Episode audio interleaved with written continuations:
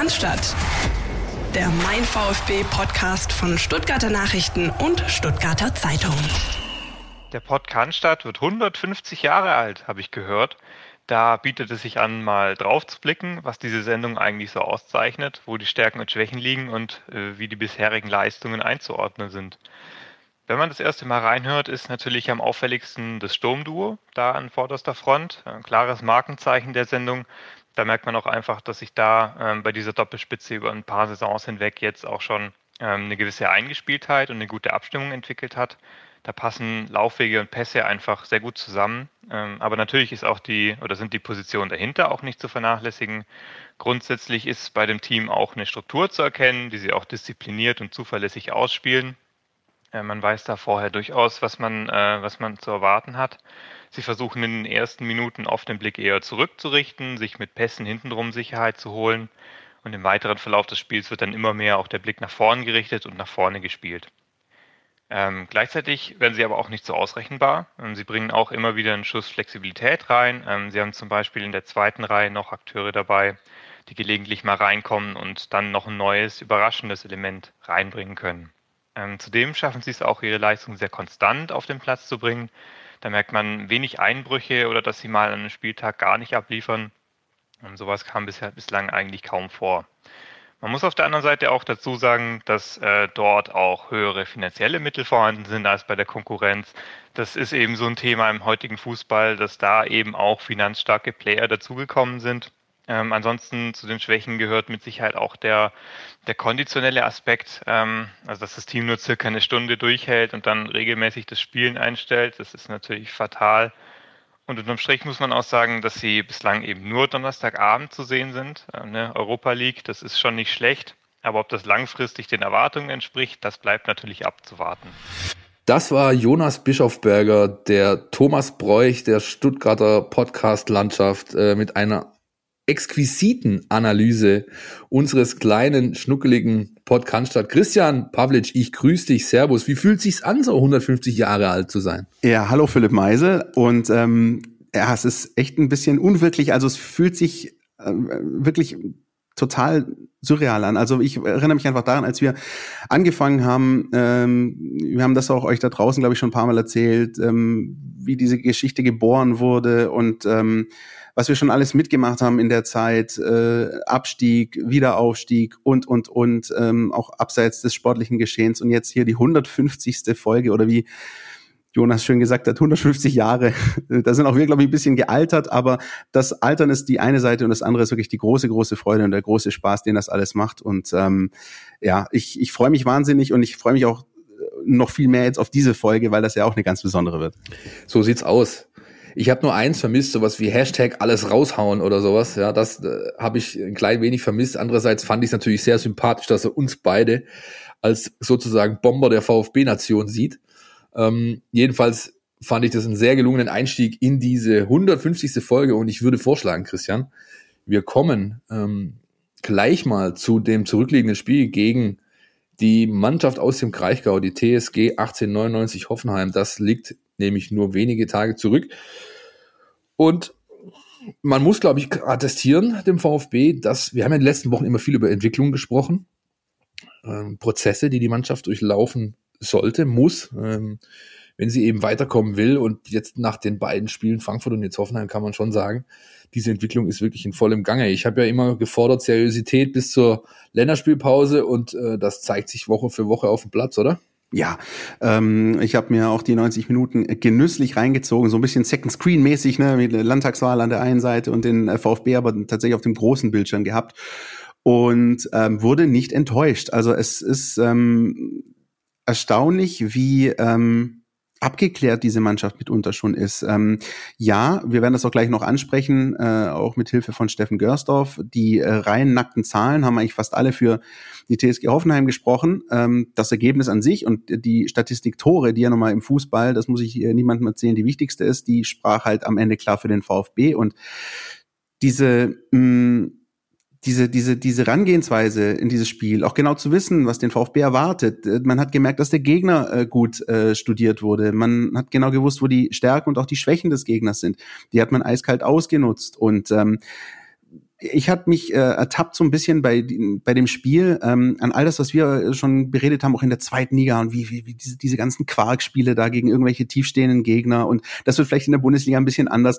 Dieses Spiel war für mich so ein bisschen symptomatisch für genau das, worauf, glaube ich, viele VfB-Fans und wir uns auch so ein bisschen gefreut haben. So, das könnte die Stärke sein, die der VfB in der Bundesliga ausspielt. Den Gegner machen lassen, ihm auch die Räume und den Ball geben, aber dann im entscheidenden Moment zack, Nadelstiche. Und das war ein Prototyp, ähm, glaube ich, wie man sich das auch nach dem Aufstieg vorgestellt hat. Ähm, 2-0, ein, ein Gegner, der, ja, glaube ich, an, an, dem Tag auch alles getroffen hätte, nur irgendwie das Tor nicht. Da waren, glaube ich, fünf Field Goals dabei von André Kramaric gefühlt und äh, ja, so muss das dann laufen. Der alleine mehr Torschüsse hatte als der VfB Stuttgart in dieser Partie. Ja, auch das eine, ein schöner Side-Fact, eine schöne äh, Statistik für die Kategorie unnützes Kneipenwissen. Aber am Ende kackt die Ente, wie wir alle wissen. Und da steht eben das Ergebnis auf der Tafel. Und das hat dieses Mal für den VfB Stuttgart eben genau gepasst. Zu null hat mich gefreut. Äh, fand ich, fand ich sehr, sehr gut.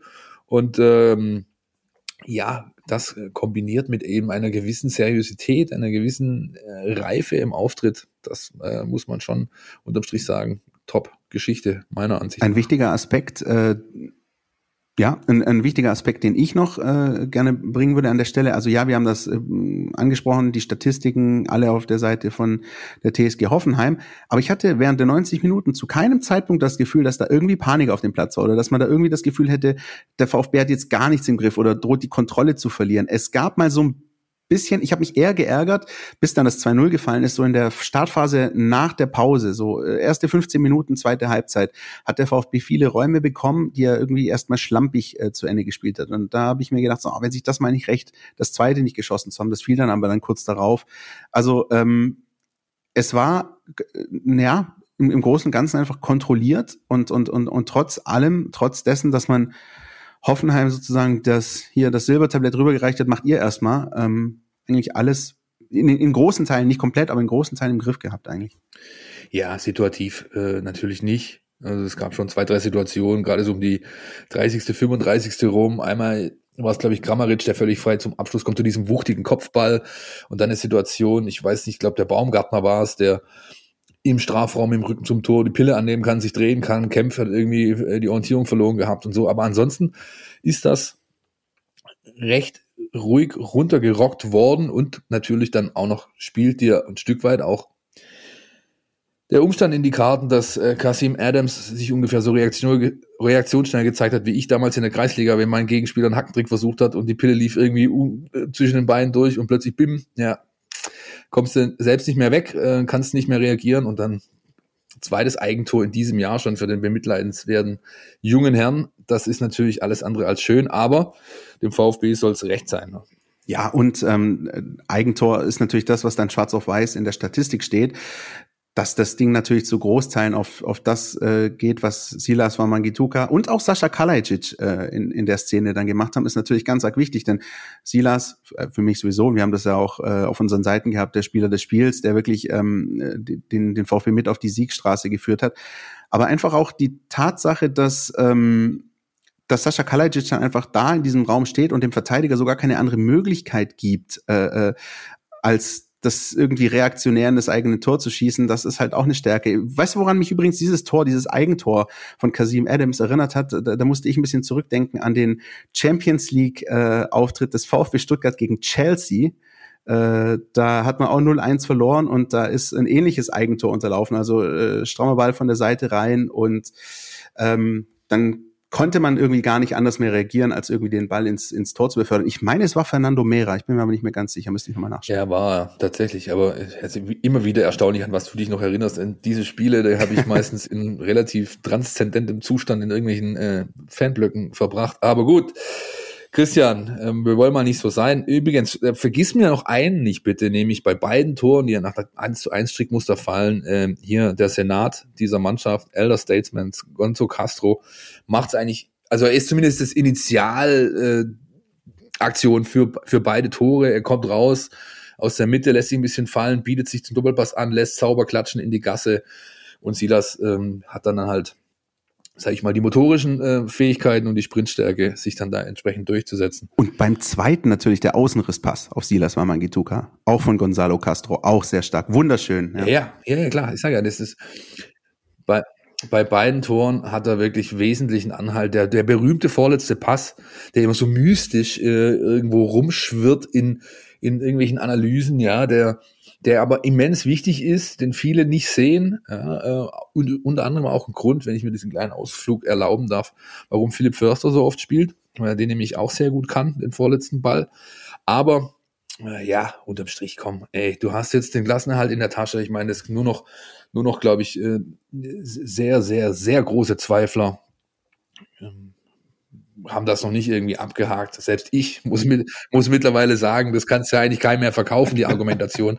ne? Aber ja, jetzt kann man noch ein, ein, ein, ein ich hätte beinahe ein Bonusspiel gerade gesagt, ein, ein, schönes Spiel für die, äh, für äh, dass du mit breiter Brust und äh, ohne Druck angehen kannst äh, am Wochenende in München in der Arena zu Fröttmanning. Da kommen wir aber nachher noch dazu. Wollen wir mal hören, was denn äh, Steffen Görsdorf zu sagen hat. Ha? Auf jeden Fall. Der VfB Stuttgart gewinnt das Landesduell gegen die TSG 1899 Hoffenheim. Das Ergebnis von 2 zu 0 steht auf dem ersten Blick im klaren Kontrast zu den anderen Statistiken der Partie. Hoffenheim hatte am Ende 55% Ballbesitz und gab 16 Torschüsse ab. Stuttgart kam auf lediglich 7 Schüsse. Im Schnitt kam Hoffenheim in dieser Saison auf 12 Torschüsse pro Partie. Der VfB Stuttgart ließ derweil durchschnittlich knapp 13 Schüsse der Gegner zu. Obwohl nun Hoffenheim sogar mehr Abschlüsse als normal hatte, kam nichts Sehbares dabei heraus. Im Gegenteil. Die Gründe dafür. Von den 16 Schüssen gingen lediglich 5 Stück aufs Tor von Gregor Kobel. Nur zwei davon wurden innerhalb des Strafraums abgegeben und diese mit dem Kopf was im Hinblick auf Hoffenheim unbedenklich ist, da die TSG erst drei Kopfballtore in dieser Saison erzielen konnte. Harmloser per Kopf sind nur die Mainzer und Schalker mit je zwei Treffern. Alle anderen Schüsse wurden geblockt oder gingen am Kasten vorbei. Am besten war das an André Kramaric festzumachen. Der Hoffenheimer Angreifer gab acht Schüsse ab. Das war der Topwert der Partie. Die Hälfte gab der Vizeweltmeister innerhalb des Strafraums ab. Problem, nur einen einzigen Schuss brachte Kramaric in der Box auf den Kasten, mit dem Kopf. In dieser Saison hat Kramaric jedoch noch kein einziges Kopfballtor erzielt. Alle anderen Versuche des Hoffenheimers wurden geblockt oder gingen vorbei. Hoffenheims offensive Hauptwaffe wurde kaltgestellt. Schaut man mal, wer beim VfB Stuttgart in dieser Saison am häufigsten an Torschüssen beteiligt ist, findet auf den Plätzen 3 bis 5 Castro, Wamangituka und Kalajdzic. Jene drei sind auch die Experten für das erfolgreiche Umschaltverhalten der Schwaben. Castro war an vier, Wamangituka an acht und Kalajdzic bereits an neun Treffern der 18 Saisontore im Umschaltverhalten beteiligt. Das letzte Meisterstück der drei konnte man beim 2 zu 0 erleben. Castro in der Rolle des Wegbereiters, Wamangituka als perfekt getimter Vorlagengeber und Kalajdzic als eiskalter Vollstrecker. In der Schlussphase der Saison muss der VfB Stuttgart sich nicht mehr finden. Er ruft seine Erfolgsrezepte ab und lässt zudem wenig Gefahr seitens der Gegner zu. Einen echten Stresstest erhält die Mannschaft nun am 26. Spieltag beim FC Bayern München. Herzlichen Dank an Steffen Görsdorf vom Institut für Spielanalyse aus Berlin, der auch diese Woche wieder mit einem exzellenten Podcast rund um den Bundesligaspieltag aufwarten kann. Verlinken wir euch äh, Geht aber einfach mal da raus, äh, holt euch das in euren Podcatcher. Ich kann es wirklich nur empfehlen. Unter anderem fallen da so wunderbare Vergleiche wie Sascha Kalajic, äh, der auf mich wirkt wie eine Giraffe auf Ecstasy äh, und so weiter und so fort. Also kann man sich durchaus anhören und macht Spaß und bringt auch immer noch mal so einen, ja, sag ich mal, dezidierten Datenblick auf den Bundesligaspieltag. Gehört mittlerweile absolut zu meinem Pflichtprogramm. Und jetzt würde ich einfach sagen, weil wir wirklich einiges zu besprechen haben und eine NLZ Newsflash Deluxe Folge versprochen haben auch. Lass uns mal ein bisschen zu Potte kommen und leider, leider, äh, muss ich mittlerweile sagen, kommen wir auch in dieser Woche nicht aus um das Thema Datenaffäre, respektive den versuchten Schlussstrich, den man da versucht hat zu ziehen an diesem Montag. Wir müssen es einfach kurz ähm, zumindest streifen, Christian. Magst du mal unsere Hörer abholen, was denn da so los war die letzten Tage? Wir hatten ja letzte Woche angekündigt, dass da noch so eine Pressekonferenz ausstand. Die ist mittlerweile stattgefunden, hat stattgefunden, ne? Genau, die hat mittlerweile stattgefunden und zwar am äh, Montagnachmittag ähm, zugeschaltet eben auch für die äh, Medienvertreter. Das war also eine Presserunde mit Klaus Vogt und Thomas Sitzelsberger in gewohntem Sicherheitsabstand äh, Corona bedingt, aber an einem Tisch äh, in einem Raum, äh, die äh, quasi nochmal all das ähm, haben Revue passieren lassen oder wie wir immer sagen, Püree massieren lassen, was denn da so passiert ist aus ihrer Sicht. Und ähm, ja, nochmal Stellung bezogen. Ähm, erst ähm, haben die beiden ja eigens verfasste Statements äh, vorgetragen. Ähm, Klaus Vogt äh, und, und Thomas Hitzelsberger, das war so, ging wirklich auch in die, in die Richtung, das hatte den Tenor, wir entschuldigen uns inständig bei allen, bei allen, äh, die wir ähm, nicht so behandelt haben, wie wir es hätten tun sollen, äh, ging auch über die äh, Mitglieder hinaus, äh, Mitarbeiter, äh, auch Fans, die keine Mitglieder sind und und und. Das war so ein großes Mea culpa ähm, und ähm, dann eben auch von beiden der Versuch, jetzt den Blick nach vorne zu richten, zu schauen, ja, was können wir machen, dass das ähm, künftig so nicht nochmal passiert. Äh, ein Wort, das der Thomas Hitzelsberger immer sehr gerne benutzt hat, äh, war, welche Learnings können wir daraus ziehen? Also äh, zu Deutsch, welche Schlüsse, welche, welche Schlussfolgerungen, welche, äh, welche Erfahrungswerte können wir da mitnehmen, damit uns das nicht wieder passiert. Ähm, anschließend nach den Statements konnten dann ähm, die, die Medienvertreter, die zugeschaltet waren, äh, virtuell eben ein paar Fragen stellen. Und da ging es dann eben auch um Themen wie, ähm, ja, wie sieht das denn aus mit juristischen Konsequenzen? Gibt es möglicherweise Schadensersatzansprüche? Ähm, Nochmal die Frage aufgeworfen, äh, Blick auf die Abberufung der beiden Vorstände, äh, Heim und Röttgemann, da hat Klaus Vogt äh, ganz klar gesagt, ähm, also sinngemäß, das war alternativlos. Da ging es jetzt nicht direkt um diese Datengeschichte, aber es ging auch um, um ähm, ja, Umgang damit, um, um äh, auch Außendarstellung, um, um äh, all das. Ähm, das wurde, das wurde alles so ein bisschen gestriffen, sage ich mal. Das äh, Ding, die ganze Veranstaltung ging ja eine knappe Stunde. Und ähm, hinterher im Laufe des Montags, das haben dann äh, viele, glaube ich, auch von euch da draußen mitbekommen, gab es dann eben auch Verlautbarungen, die rausgegangen sind an die Mitglieder. Ähm, auch nochmal so ein, so ein ähm, Schreiben, dass das ja auch das äh, signalisieren wollte, wir haben verstanden, so habe ich das zumindest äh, äh wahrgenommen. Und ähm, ja, das ist das, was im Grunde passiert ist. Es ist natürlich der Versuch gewesen und so war das Ganze auch deklariert und so war der, ähm, war der Grundtenor des Ganzen so, wir wollen da jetzt den Deckel drauf machen, wir wollen das zum Abschluss bringen, wir wollen das nochmal, ähm, ja, alles, ähm, alles in Rückblende betrachten, aber eben vor allem nach vorne geblickt, das nicht mehr ähm, so, so zustande kommen lassen. Ob das natürlich so in der Form gelungen ist, ähm, bleibt bleib jedem, glaube ich, selbst überlassen, darüber zu urteilen. Ich fand es schon mal gut, dass die beiden wirklich an einem Tisch saßen. Es gab auch durchaus Signale, wenn auch so ein bisschen durch die Blume, nicht ganz so äh, direkt, aber es gab schon durchaus die Signale, dass sich beide auch weiterhin jetzt eine, eine gemeinsame Zukunft oder ein gemeinsames Arbeiten im Sinne des Clubs vorstellen können und wollen. Äh, Thomas Hitzesberger hat gesagt, wir haben viel vor. Ich kann mir vorstellen, ich würde gerne noch lange hier bleiben. Äh, ähm, und ähm, ja, das ist das ist das, was was ein bisschen so aus diesem Montag mitgenommen wurde. Jetzt habe ich viel geredet und äh, jetzt äh, kannst du mal sagen, was du so ein bisschen darüber mitbekommen hast und vielleicht noch ein paar Hintergründe sozusagen dazu liefern, wie es denn da, dazu gekommen ist und so. Und. Ja, also ich meine, es war eine angekündigt. Wir haben letzte Woche das ja auch schon sozusagen vorangekündigt, dass das alles passieren wird und auch äh, diese ganze Geschichte, die da jetzt noch angestrengt wurde, flankiert von der Zeitung mit den großen Buchstaben, von wegen Klage gegen äh, Unbekannt oder Anzeige gegen Unbekannt wegen dies, das, Ananas, ja, wie man dann letzte Woche Freitag Nachmittag schon gehört hat, hat die Staatsanwaltschaft klar gesagt, es gibt überhaupt keinen Grund, irgendwas zu ermitteln. Es gibt nicht mal einen Anfangsverdacht, ja, was natürlich diese eine Zeitung nicht daran hindert, ähm, weiterhin ihr Spiel zu spielen. Ähm, die hätten eigentlich meiner Ansicht nach gerade viel größere Probleme im eigenen Haus, um die sie sich zu kümmern haben, aber das lassen wir mal einfach äh, ja, so hier stehen. Ich muss sich jeder selber ein Bild machen. Ich finde es einfach ähm, ein klares Indiz dafür, dass die Sache alles andere als ausgestanden ist. Ähm, ich habe zwar diese Veranstaltung am Montag nicht live miterlebt, denn ich lag im Aufwachraum vom Marienhospital, aber äh, ich habe natürlich mich eingelesen. Auf mich wirkt das krampfhaft, auf mich wirkt das äh, alles andere als ähm, stabil, dieser Burgfrieden. Ähm, ähm, man sieht beispielsweise, man hat die Fotos sieht von Klaus Vogt, also der Mann hat richtig gelitten.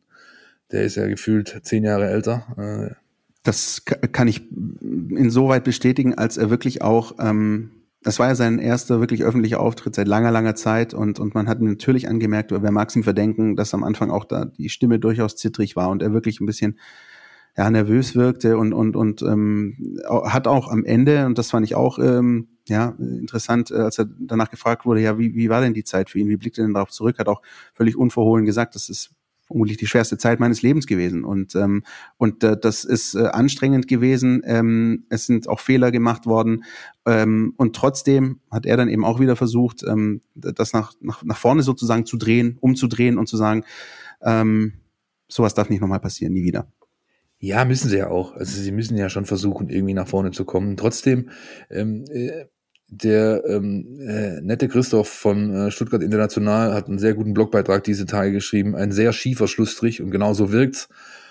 Das ist einfach alles andere als fertig und wie gesagt, die äh, Bestrebungen dieser Zeitung mit den großen Buchstaben, die zeigen schon deutlich, dass da weiterhin im Hintergrund ganz, ganz ordentlich gearbeitet wird. Und ähm, ich glaube nicht, dass das Thema ausgestanden äh, ist, ganz ehrlich auch. Mir fehlt in dieser ganzen Aufarbeitung, ja, in Anführungsstrichen, die jetzt passiert ist mit ähm, ja, äh, Transparenz und so weiter. Das ist nicht, das ist viel zu wenig passiert, meiner Ansicht nach. Bis jetzt.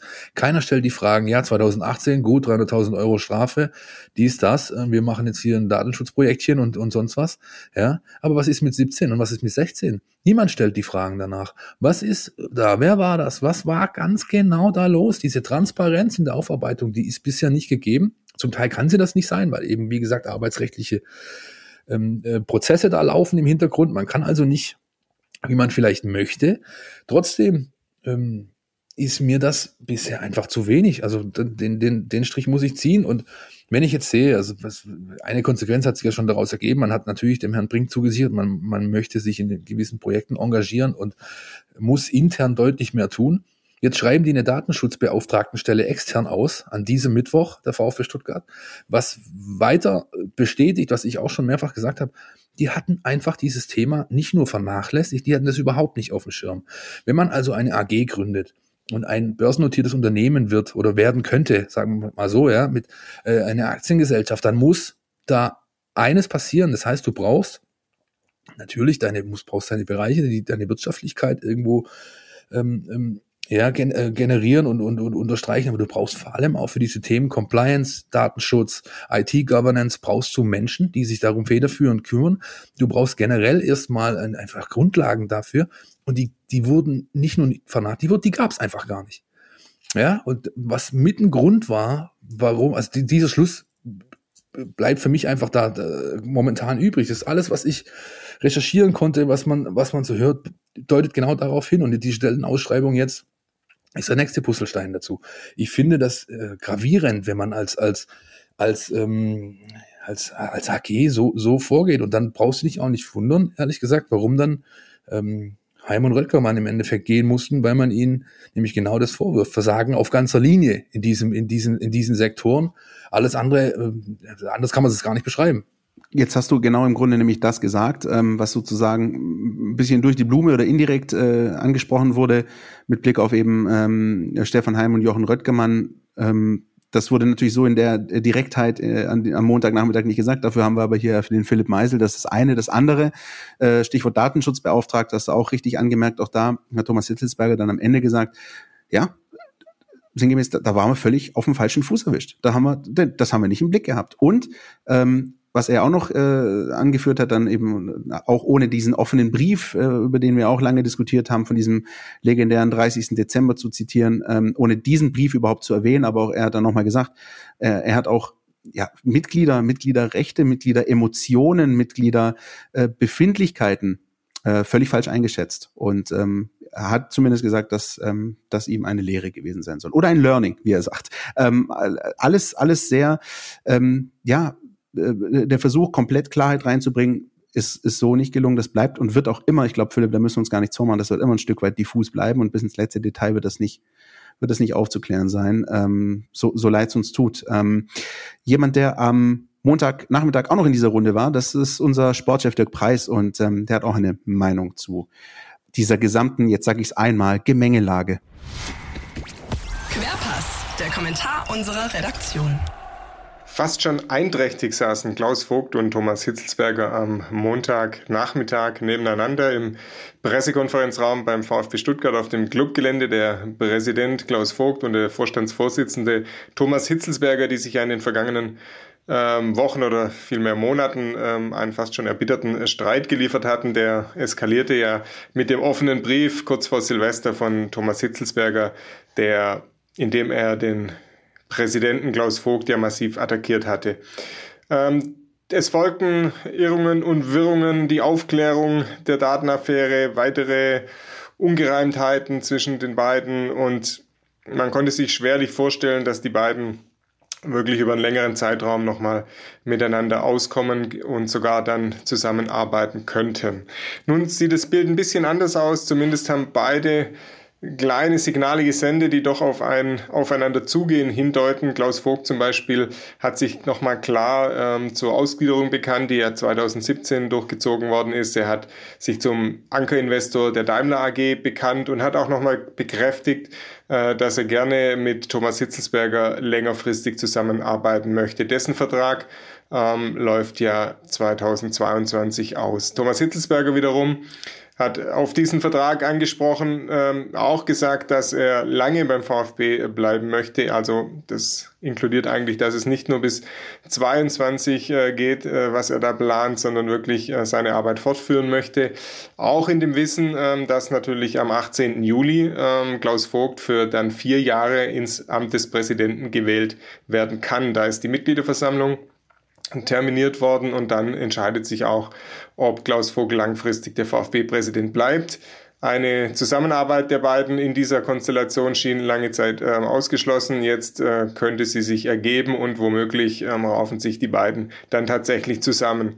Ähm, ganz sicher ist das allerdings nicht. Wie gesagt, die Mitgliederversammlung ist am 18. Juli und ähm, es bleibt abzuwarten, ob sich in den Wochen und Monaten davor, also ab jetzt dann bis zu diesem Termin, nicht doch nochmal ähm, ein Machtkampf entzündet, dass dieser Streit noch einmal hochkocht, dass vielleicht auch andere Kräfte rund um diese beiden ähm, Personen da doch nochmal ähm, Dinge ins Feld führen, die dann das eine oder andere bewirken könnten.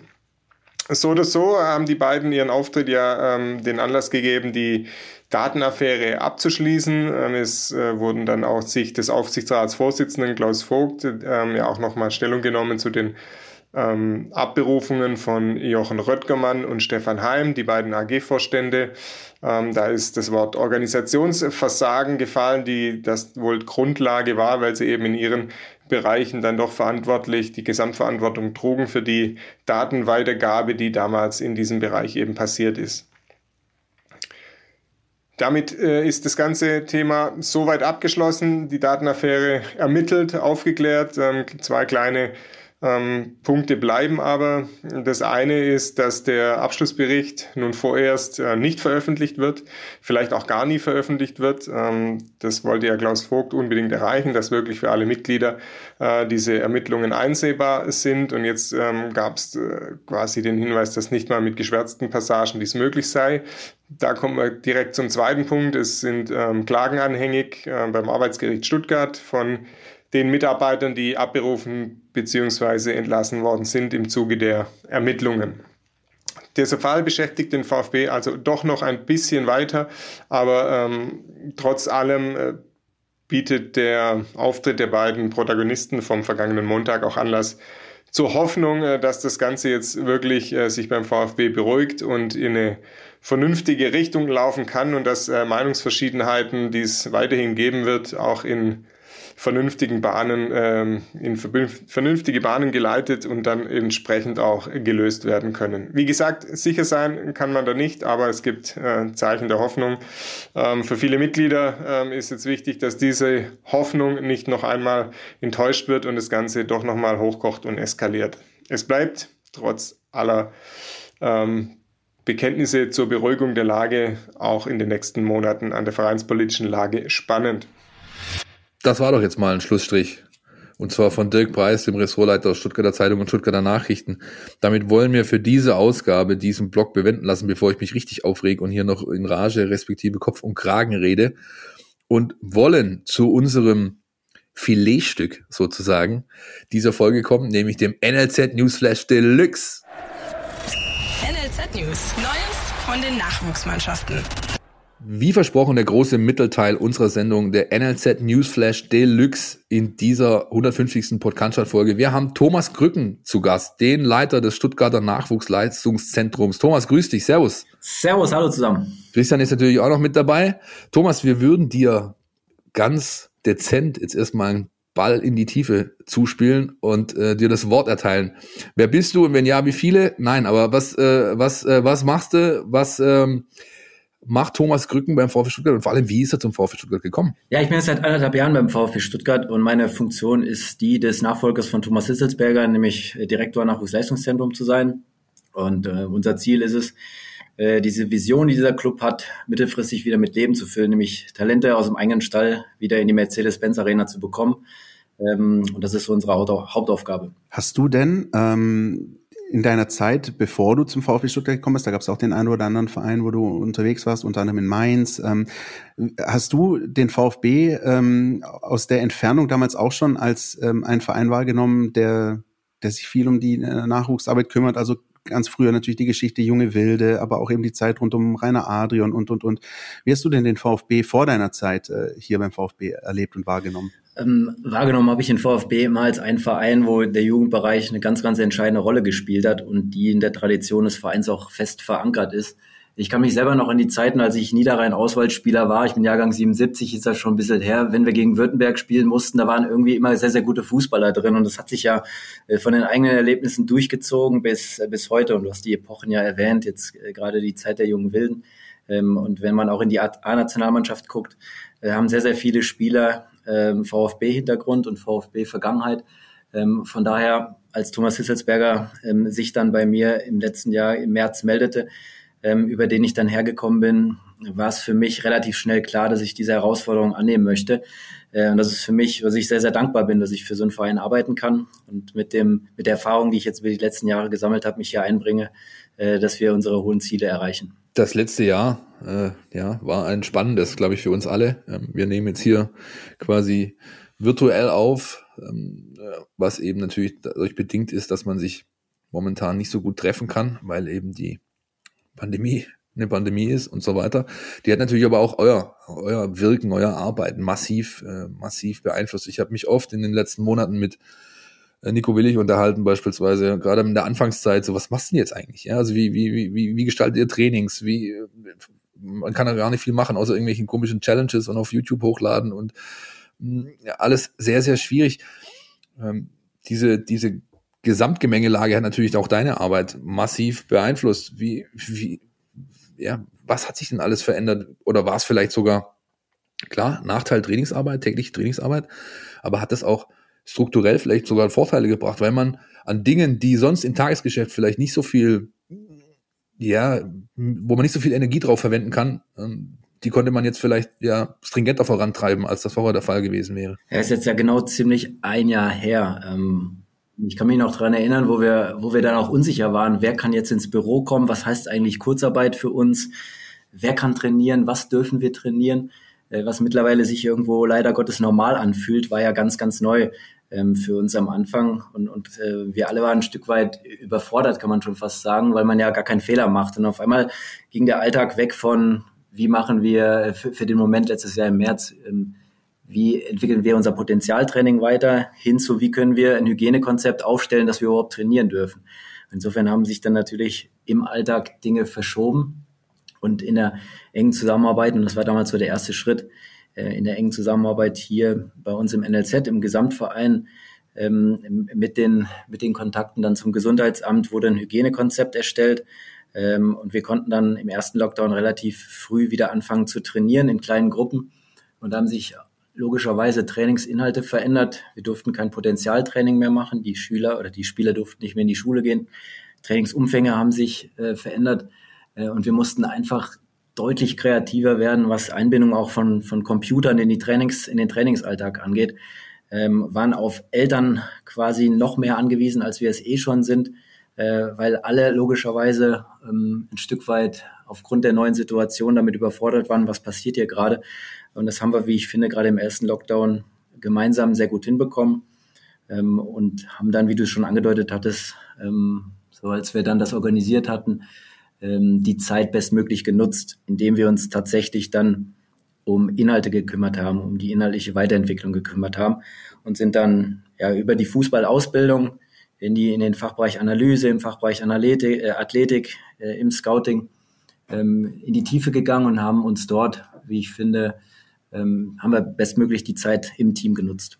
Ist das denn, ähm, also wir nehmen das natürlich auch gerade wahr in der Diskussion rund um Schulschließung, Schulöffnung und so. Und ich kann mir vorstellen, dass das im, in einem Trainingsbetrieb, jeder, der auch mal Mannschaftssport betrieben hat, vor allem auch in jungen Jahren, ich glaube in unserer Jugend, Philipp, da können wir auch ein Lied von singen, dass es einfach auch wichtig ist, wenn man sich sieht, wenn man den, den, den persönlichen Kontakt miteinander hat. Wie schwer war das denn auch für die, äh, für die Spieler ähm, sozusagen plötzlich diesen Kontakt so nicht mehr zu haben? Und wie habt ihr es denn geschafft, irgendwie doch noch den Draht aufrechtzuerhalten zu den Jungs? Da war die, die Kreativität aller Coaches ganz wichtig, auch der Athletiktrainer. Wie eben schon beschrieben, wurden dann Challenges organisiert. Ähm, wir haben dann äh, über YouTube dann ähm, einen, einen, eigenen Kanal gehabt, wo die Spieler dann Zugriff drauf hatten, konnten sich dann auch jahrgangsübergreifend vergleichen. Ähm, wir haben unterschiedliche Wettkämpfe angeboten. Ähm, wir konnten athletisch natürlich im Rahmen der Möglichkeiten die Dinge weitermachen und die Trainer hatten halt so, so oft und so, so, häufig wie möglich Kontakt in der Phase mit den Spielern. Aber natürlich konnte das nicht das, das Mannschaftstraining ähm, ersetzen. Äh, aber mit der, mit der nötigen Disziplin und mit dieser Kreativität, die ich bewundere, ich glaube, ich hätte das als Trainer äh, auf keinen Fall so lange auch auf dem Niveau hinbekommen, wie viele von unseren Kollegen das gemacht haben. Und die haben sich dann auch untereinander ausgetauscht und gegenseitig geholfen. Ähm, haben wir es hinbekommen, ähm, dass dann der erste Lockdown quasi ja, halbwegs sinnvoll genutzt wurde, wenn man das so sagen kann. Und dann ging es ja irgendwann im Sommer wieder auf den Platz und man spürte dann noch mehr denn je, äh, wie schön es ist, äh, dem, dem geilsten, was es gibt, nämlich Fußball nachzugehen. Und dann ging es ja erstmal die nächsten Wochen wieder weiter. Die Saison startete, wir hatten vier Spieltage äh, und dann ging es ja in den zweiten Lockdown und ähm, dann war es man schon gewohnt. Wir sind dann wieder in unsere Arbeitskreise reingegangen äh, und haben quasi parallel zum, zum Home-Training U16 abwärts äh, und dem Training, was ja dann möglich war, dass wir U21, U19, U17 durch das Hygienekonzept und der guten Kommunikation mit dem Gesundheitsamt die Spieler weiter trainieren konnten, ähm, haben wir dann ja auch im Lockdown 2 die Inhalte nach vorne gebracht. Und wie ich finde, und das ist so, es gibt nichts Positives am Coronavirus, aber für uns in der inhaltlichen Weiterentwicklung ähm, kann ich sagen, dass wir heute dadurch äh, weiter, weitergekommen sind, als wir sonst gekommen wären, weil die, die Trainer und die einzelnen Fachbereiche die Zeit wirklich sehr, sehr intensiv genutzt haben und wir uns sehr gut aufeinander abstimmen konnten. Dass halt die einzelnen Bereiche der Fußballausbildung nicht mehr so im Silo zu verstehen, sondern sehr, sehr eng verknüpft äh, an die Dinge, die wir uns hier beim VfB vorstellen. Kannst du da ein bisschen konkreter werden? Was sind denn die Dinge, die ihr euch beim VfB vorstellt? Ähm, wir haben eine gemeinsame Spielidentität, offensiv mutig, jung, schimpft die, schimpft die sich. Und wenn man heute die erste Mannschaft spielen sieht, dieses offensiv mutige in allen vier Spielphasen, äh, da haben wir im NLZ für uns ähm, auch in enger, in enger Absprache Spielprinzipien erarbeitet, haben auf Basis dieser Spielprinzipien die athletische Ausbildung äh, dem angepasst Beispiel, wenn wir jetzt nach Ballverlust schnellstmöglich den Ball zurückerobern wollen, hat das ja Auswirkungen auf das athletische Profil der Spieler. Viel mehr Sprinten, viel mehr multidirektional, also viel mehr Richtungswechsel. Ähm, es, ist, es ist deutlich intensiver und da muss ich logischerweise auch das Training äh, drauf, drauf abstimmen und anpassen und auch inhaltlich miteinander verknüpfen. Und das halt von der U11, von den Jüngsten hoch bis, bis zu 21 in dem roten Faden des, des Ausbildungsplans.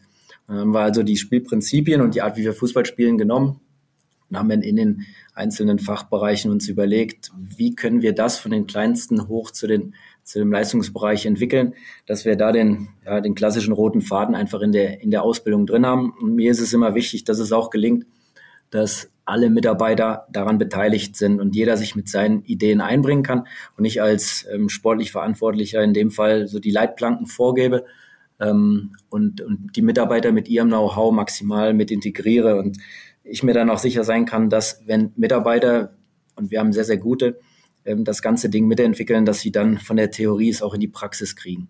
So haben wir dann die Fußballausbildung mit der, mit der Athletik im ersten Schritt verknüpft, ähm, haben uns dann Gedanken gemacht, wie können wir gerade im Kinderbereich Dinge ähm, weiterentwickeln, sind dann aufs Multisportivkonzept gekommen. Das wurde im Lockdown 1 mit 14 Mitarbeitern entwickelt nach dem ähm, nach dem, ähm, also ich, ich habe aus dem, aus dem, bin ja eigentlich Lehrer von Beruf und habe dann äh, viele Methoden aus dem, aus dem Unterricht und habe dann immer mal wieder auch äh, aus der Vergangenheit heraus ein paar ausgepackt, um dann über Zoom äh, dementsprechend dann auch über gewisse Methoden alle maximal ähm, zu Wort kommen zu lassen, dass ich, dass ich die Leute hier mit ihrem Know-how einbringe.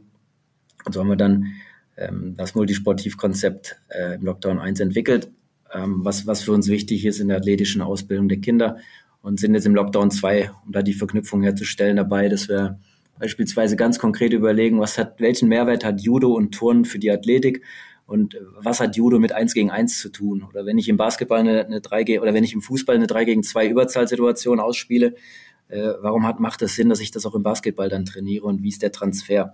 Und diese Dinge, da konnten wir uns jetzt sehr intensiv mit auseinandersetzen. Es hat unglaublich viel Spaß gemacht, durch die Dynamik zu erleben im NLZ, dass die Leute das, ähm, das toll mitgemacht haben und sich eingebracht haben. Und da bin ich, und da freue ich mich wirklich schon drauf, dass wir das jetzt endlich dann auch in die, in die Praxis umsetzen können, wenn es irgendwann weitergeht. Du hast es ja gerade schon angesprochen, auch äh, deine Mitarbeiter und, und der ganze Staff, der da dazugehört. Ähm, wie ist denn das NLZ äh, personell aufgestellt? Wie, wie sieht denn das Team aus, das du hinter dir weißt in der Mercedesstraße? Also wir haben die äh, zum 1.7. Äh, im letzten Jahr sind wir in eine neue Struktur gegangen. Ähm, es gab vor meiner Zeit oder vor unserer Zeit ähm, die sogenannten sportlichen Leiter äh, und die hatten die Aufgabe, alle, alles, was ähm, im Bereich Fußballausbildung, athletische Ausbildung, ähm, was, was das individuelle Training, auch das Schulkooperationstraining angeht, inklusive Kaderplanung zu organisieren. Und das haben wir ja aufgebrochen, indem wir jetzt drei Ausbildungsleiter haben, die sich dann nur um drei Mannschaften kümmern. Ähm, und dann Spiegel der Trainer, aber auch Multiplikatoren sind für, für die Ausbildungsinhalte und haben diesen sportlichen Bereich klar getrennt vom Scouting, von der Kaderplanung. Und mit, in der Struktur sind wir ab 1.7. Ähm, ins Rennen gegangen und ähm, ich habe die Erfahrung bei Mainz gemacht in der Rolle des Junioren-Cheftrainers, wo ich für die Ausbildung aller Mannschaften, aller Spieler verantwortlich war, dass ich selber ehrlicherweise nur geschafft habe, U21 bis maximal U16 eng zu begleiten. Ähm, und wir hatten damals nicht die Möglichkeiten, ähm, dass wir noch weitere einstellen, die sich dann darum kümmern. Und ähm, so war ich glücklich, dass wir jetzt in der Konstellation hier mit Andreas Schumacher und Daniel Teufel und, und meiner Wenigkeit dann drei Ausbildungsleiter an den Mannschaften haben, um an, am Ende diese Theorie, von der ich eben gesprochen habe, gemeinsam mit dem Trainern dann auf den Platz zu bringen. Und das waren, das war dann die, die erste Strukturveränderung, äh, mit der wir dann ins, äh, an den Start der letzten Saison gegangen sind. Und ansonsten finde ich, haben wir, haben wir den Luxus hier in Stuttgart, dass wir auf Basis von einer guten Infrastruktur ähm, viele hauptamtliche Mitarbeiter haben, die wir jetzt sehr gezielt einsetzen, um gerade äh, in dieser tollen Schulkooperation, die wir haben, und dies, das darf ich sagen, weil ich äh, in, in andere Vereine auch schon erlebt habe, die durch die oder über die Leitung von Oliver Otto und seinem Team ähm, wirklich jährlich einen hervorragenden Job macht, wo wieder im Sommer 100 Prozent der Spieler ihren Schulabschluss bekommen haben und wir in dieser Kooperation dreimal die Woche ähm, vormittags um 11 Uhr trainieren können.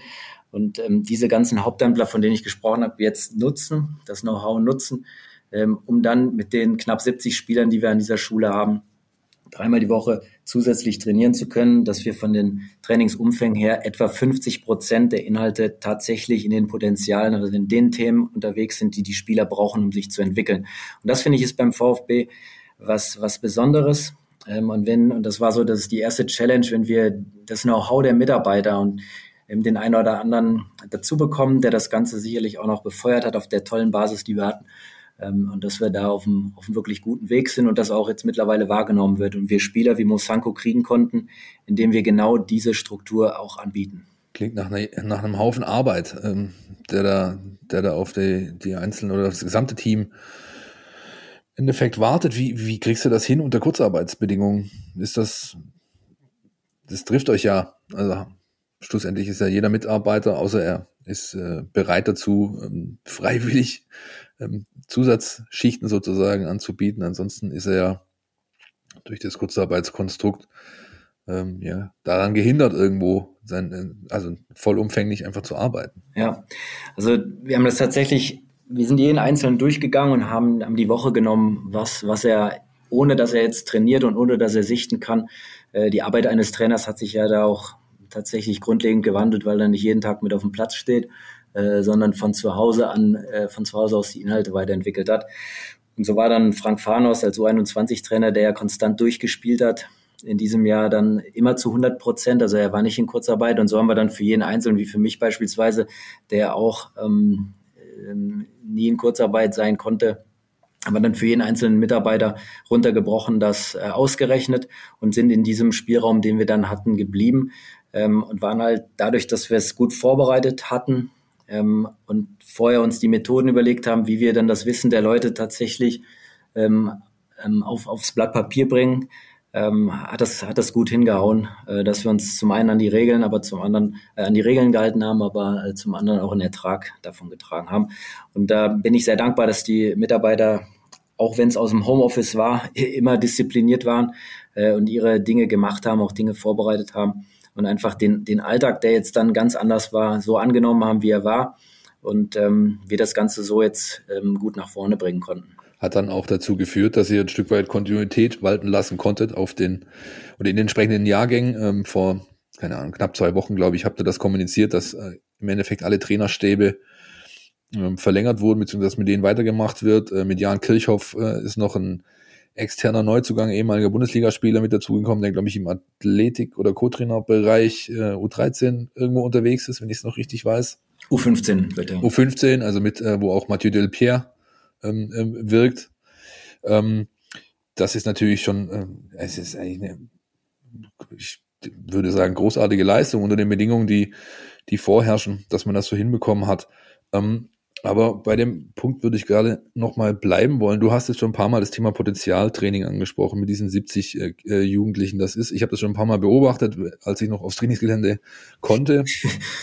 Das ist äh, quasi ein, ein, ein Mix quer durch die Jahrgänge die eben morgens 11 Uhr meistens eben von äh, mehreren Trainern, es ist kein klassisches Fußballtraining, das da stattfindet, sondern es ist eher so Stationen und es wird eben explizit an, sag ich mal, den Potenzialen, man könnte auch sagen Schwachpunkten, aber das wäre dann negativ konnotiert, ähm, äh, wo da eben daran explizit gearbeitet wird mit den Kids generell natürlich Ausbildung der Spieler ist eure wichtigste Aufgabe. Was macht ihr denn aber in dem Bereich Trainerausbildung? Also ich dachte ja immer so ein Stück weit der Andi Schumacher und der Daniel Teufel, die sind äh, und auch du, die sind da auch ein bisschen in dem Thema irgendwo drin, denn auch das äh, meine ich heraus gehört zu haben in den letzten Wochen und Monaten, ist für euch auch ein wichtiges Thema. Nicht nur die Spieler Weiterentwicklung, sondern auch die Trainer müssen ja entsprechend weiterentwickelt werden, damit du dieses hohe Niveau, das du haben willst, überhaupt anbieten kannst. Genau. Vielleicht kurz noch, was du eingangs gesagt hast, das Potenzialtraining, weil das, das ist tatsächlich so aus meiner Sicht, dass uns das von anderen unterscheidet. Ähm, wir haben insgesamt sieben Einheiten zur Verfügung äh, bei, beim VfB. Andere, andere Vereine haben jetzt nicht die Möglichkeit, dreimal vormittags zu trainieren. Ähm, aber es gibt auch Vereine, die ja, also äh, am Ende finde ich geht es darum, wie nutzt du die Trainingszeit, die uns zur Verfügung steht, optimal. Weil wir werden keine achte, neunte oder zehnte Trainingseinheit organisieren können, sondern der Grundgedanke war immer, wie können wir die sieben Einheiten, die wir haben, für jeden einzelnen Spieler optimal nutzen, weil wir wollen nicht noch mehr trainieren. Und wir wollen auch unbedingt, dass ihr einen freien Tag haben unter der Woche. Das ist bei den meisten der Mittwoch. Und wir versuchen auch, dass wenn sie Samstag spielen, dass sie sonntags frei haben, dass sie Zeit für Familie haben, dass sie Zeit für Freunde haben, ähm, und das ist uns wichtig. Also wie organisieren wir, dass bei den Inhalten, die wir uns überlegen, diese Inhalte an den Mann bekommen, wenn wir, wenn wir parallel sagen, Schule ist wichtig, freie Zeit ist wichtig, Freunde und Familie sind wichtig. Und das finde ich geht nur, wenn man sich überlegt, wie nutzen wir diese sieben Einheiten optimal. Und da kommt das Potenzialtraining ins Spiel. Das, ähm, und deswegen heißt das bei uns Potenzial, weil es können theoretisch Schwächen sein. Aber ähm, ich, ich gebe jetzt ein Beispiel Außen, Außenverteidiger wenn jetzt jemand mit 16 Jahren eine Schwäche im Kopfballspiel hat, ähm, haben wir früher, ich auch, klassisch dann Kopfball trainiert, weil da hat er eine Schwäche. Aber es macht aus unserer, unserer Sicht mehr Sinn, sich zu überlegen, was braucht der Spieler für die Verbesserung seiner Spielfähigkeit auf seiner Position, wenn ich jetzt mal im Leistungsbereich bleibe, um auf den nächsten Entwicklungsschritt zu kommen. Und da ist für den Außenverteidiger oder Außenstürmer womöglich der Kopfball nicht die Technik, die er braucht, um eventuell irgendwann Bundesliga zu spielen. Also überlegen wir uns, wir schimpfen es dann Potenzialanalyse im Team derer, die die Jungs ausbilden. Was braucht Spieler XY, um in seiner Spielfähigkeit sich zu verbessern? Und das kann, das kann dann tatsächlich bei einem Verteidiger der Defensivkopfball sein, dass man mit einem Matej Maglica, wo es eh seine Waffe ist, wo wir sagen, wir wollen ihn zum kopfballstärksten Spieler des Vereins entwickeln. Oder dass man bei einem, bei einem Stürmer, der eh schon gut im Abschluss ist, nicht sagt, ah, der ist vielleicht, der hat den ersten Kontakt nicht gut genug mit Rücken zum Tor, sondern dass man dann bewusst sagt, wenn dieser Spieler Profi wird, dann unterscheidet er sich dann von anderen, wenn er mehr Tore schießt. Also trainieren wir mit ihm Abschlüsse. Und so versuchen wir immer für jeden Spieler den Inhalt rauszufiltern, wo wir überzeugt sind, dass er durch die Optimierung dessen die Wahrscheinlichkeit erhöht, dass er, dass er oben ankommt. Und dabei ähm, ziehen wir die Spielermeinung natürlich mit dazu. Also dass ein Spieler auch Mitspracherecht hat, was, was will ich trainieren, wo will ich mich entwickeln, dass er im Rahmen seiner intrinsischen Motivation dann ganz anders auf dem Platz steht, vormittags um elf, auch bei schlechtem Wetter, als wenn man ihm jetzt immer sagt, du machst jetzt das oder das oder das. Also sie sind schon maximal integriert. Und das ähm, läuft gut. Und der zweite Gedanke ist, dass wir immer zwei unterschiedliche Trainer auf dem Platz haben. Es ist immer ein Fußballtrainer mit einem Fachbereich, wie beispielsweise bei den Stürmern. Wenn ich jetzt an die, an die Gruppe mit Lee Eckloff, Maxi Wagner, da hat der äh, Nico Willig mit Basti Hegle gearbeitet. Basti ist ein Videoanalyst, der hatte seinen Laptop dabei, also ein Tablet dabei. Und wir konnten dann oder Nico und er konnten dem Liedern aufzeigen, wo, wo sie gerade mit dem schwachen Fuß dann Potenziale ähm, ähm, ähm, ersichtlich waren und sind mit ihm dann durchgegangen und dann über eine hohe Wiederholung und dann noch eine Methodenkompetenz, die wir auch dann, wenn wir gleich über Trainerentwicklung sprechen, ähm, in Workshops gemeinsam entwickeln, ähm, kommt dann hoffentlich auch viel Inhalt beim Spieler an. Und das wollte ich noch kurz zum Potenzialtraining ein. Ja, sehr, sehr gerne, wie gesagt. Ähm, wir sind hier unter uns und haben äh, keine Zeitbegrenzung. Insofern kein Problem wir, wir lauschen dem ja auch gespannt und deswegen äh, haben wir dich hier reingeholt. Was äh, Philipp und ich in den vergangenen Monaten auch immer wieder diskutiert haben, wir haben immer so dieses unser NLZ Newsflash Mini normalerweise, jetzt, jetzt ist es ja die große Version, aber was ähm, wir natürlich auch vermeldet hatten in den äh, vergangenen Monaten, ähm, das waren die ähm, Kooperationen beziehungsweise die Partnerschaften auch ähm, weit über die Region Stuttgart hinaus verteilt, also bis sozusagen fast ans, an jedes Ende Baden-Württembergs. Wie wichtig ist denn das, also diese Vernetzung landesweit, ähm, um den VfB Stuttgart ja äh, dahin zu bringen, wo er, wo er mal war, oder wo er sich sieht, qua äh, Selbstverständnis auch. Das ist ja das, was den VfB immer ein bisschen ausgemacht hat. Wie, welche Bedeutung nimmt das ein? Also es war mit, also ich, das Potenzialtraining war das erste, was, was wir angegangen sind vor anderthalb Jahren. Und diese Scouting-Offensive, so haben wir es ja damals, glaube ich, geschimpft, äh, dass wir, dass wir zum einen uns deutlich breiter aufgestellt haben, was die regionalen Scouts angeht, aber auch was unser Netzwerk an Partnervereinen, an Satellitenvereinen angeht, weil wir einfach eine Region haben mit, wie ich mir habe sagen lassen, 5,8 Millionen Menschen, die bei uns leben. Und ähm, den VfB hat immer ausgezeichnet, dass er, und das zeigt ja dann auch die Quote derer, die es geschafft haben, dass man das mit Jungs geschafft hat, die irgendwo hier aus der Region kommen. Ähm, und das unterscheidet uns beispielsweise von Bayern München, die einen anderen Ansatz, äh, der sehr erfolgreich ist, ähm, haben. Die holen die Jungs halt teilweise weltweit ran. Unser Kernansatz ist, dass wir das Potenzial, was wir regional haben, versuchen zu, äh, demnächst maximal auszuschöpfen oder optimal auszuschöpfen. Äh, und dafür, das können wir als VfB logischerweise nicht alleine da brauchen wir wirklich die Region und da brauchen wir, glaube ich, auch Vertrauen der Region, dass wir als größter Club Württembergs auch als, als dieser wahrgenommen werden. Und deswegen sind wir hingegangen und haben uns Sektoren eingeteilt. Da haben wir dann regionale Scouts gesucht. Die haben meistens einen Hintergrund, dass sie mal DFB-Stützpunkttrainer waren und in diesen Sektoren sehr gut vernetzt sind. Und dann haben wir uns strategisch ähm, Satellitenvereine gesucht.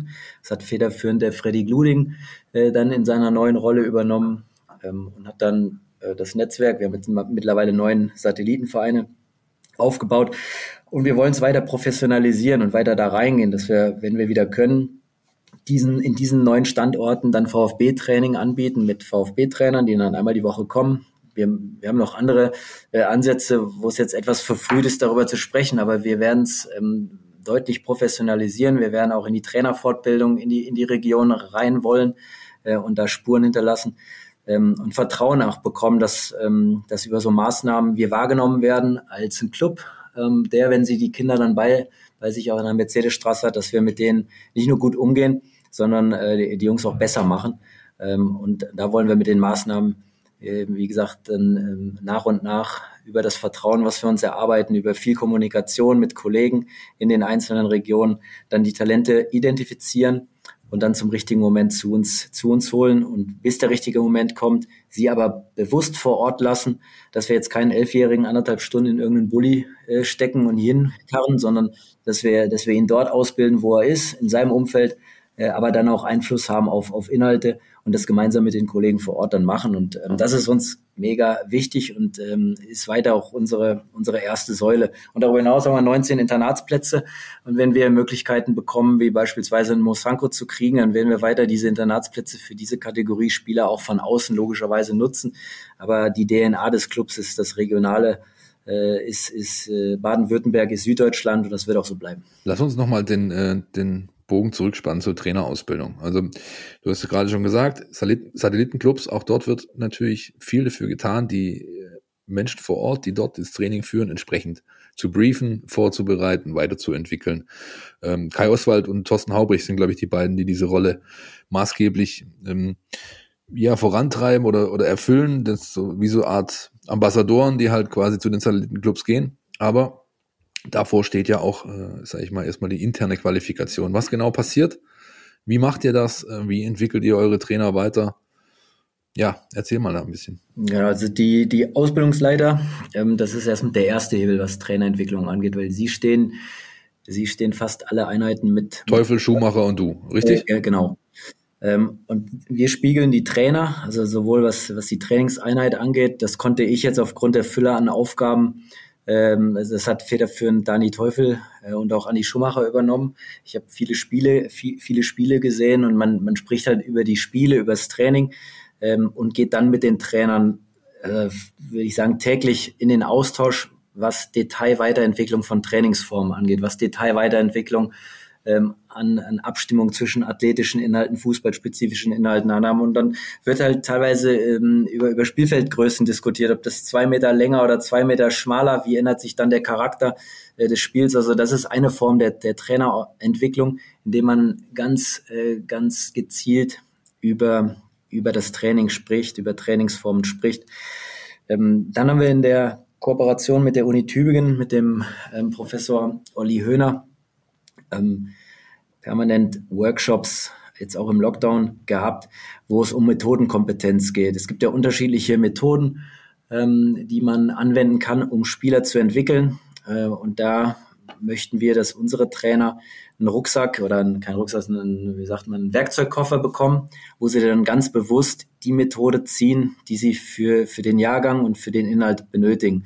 Denn in der Trainerentwicklung, die ich jetzt klassisch mitbekommen habe, ähm, ist der Methodenkoffer aus meiner Sicht eher äh, medium gefüllt. Und wir möchten einfach die, die Coaches äh, dahingehend qualifizieren, dass sie da bewusst ähm, das, was wir brauchen für die Entwicklung der Spieler, dann auch ziehen. Ähm, dann haben wir für uns definiert, was Spielerzentrierung bedeutet und haben der Fachbereich Sportpsychologie mit Christian Heiß und ähm, Ingo Götze federführend ähm, ein Schaubild entwickelt, also Spielerzentrierung. Was heißt das? Wenn ihr euch eine Waage vorstellt, ist auf der linken Seite das Entdecken und auf der rechten Seite das Anhalt, äh, Anleiten. So, und wenn ich jetzt als Trainer zu viel entdecken lasse, dann gibt es oft Chaos, weil die Spieler überfordert sind, weil sie nicht genau wissen, was, was von ihnen verlangt ist. Sie, sie, wir geben sie in, in, eine Überforderung. Und auf der anderen Seite das Anleiten, so, so habe ich es oft erlebt oder so kennen wir es wahrscheinlich alle von unseren Trainern von früher, auch aus der Schule, wo frontal unterrichtet wurde äh, wenn wir denen alles vorgeben, wie, was sie machen müssen, dann hast du kleine Roboter. Äh, aber wenn die dann vor 60.000 eine Entscheidung treffen, dann steht ja auch keiner und sagt denen, wann sie, wann sie aufdrehen und wann sie einen Ball spielen. Und ähm, wir entwickeln gerade für uns die Spielerzentrierung, also diese Waage immer auszubalancieren. Und das fängt dann bei einem selbst an. Also wo ist meine eigene Haltung auf der Waage und wie gehe ich mit Spielern um? Und da sind wir gerade dabei, die Trainer zu qualifizieren. Das läuft über unsere sportpsychologische Abteilung dass wir jetzt ähm, Beispiele, Best-Practice-Beispiele aus einzelnen Fachbereichen haben, dass die Trainer da ihren Werkzeugkoffer auch was das Thema angeht füllen.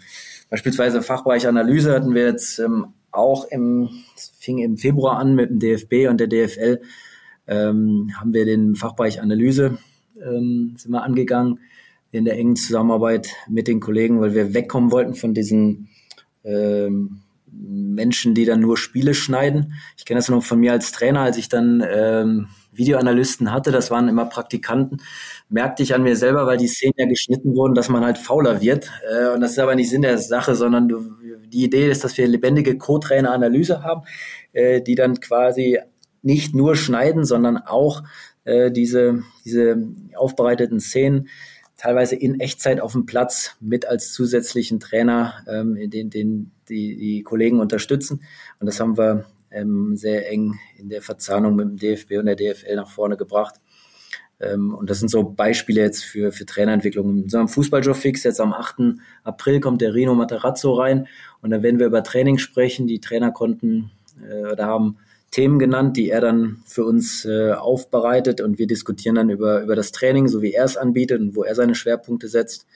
Ähm, und das sind dann so, so Beispiele ähm, aus dem Alltag, wie wir versuchen, unsere, unsere Coaches zu entwickeln. Äh, die Athletiktrainer, vielleicht das noch. Neurozentriertes Training ist im Moment für uns so ein, so ein wichtiger Bereich. Da haben wir den Bene Kosak, der in Barcelona eine Zusatzausbildung macht und der äh, bringt dann die Inhalte dann ähm, bei uns rein. Dann der Andi Schumacher hat die Coaching-Klasse, schimpfte sich für den Grundlagenbereich, dass er sich mit den Trainern immer abends trifft, äh, virtuell logischerweise können mir auch vorstellen, dass es, äh, weil es oft freitagsabends ist, das eine oder andere Glas Bier da noch dabei war, aber da wird auch über Fußball gesprochen und, äh, und äh, die Dinge einfach weitergebracht. Und so sieht die Trainerentwicklung bei uns aus. Hospitationen gehen leider ja nicht aktuell, aber auch da hatte ich eigentlich vor, dass wir viele in anderen Sportarten hospitieren, äh, um einfach äh, uns immer wieder neue Impulse zu holen.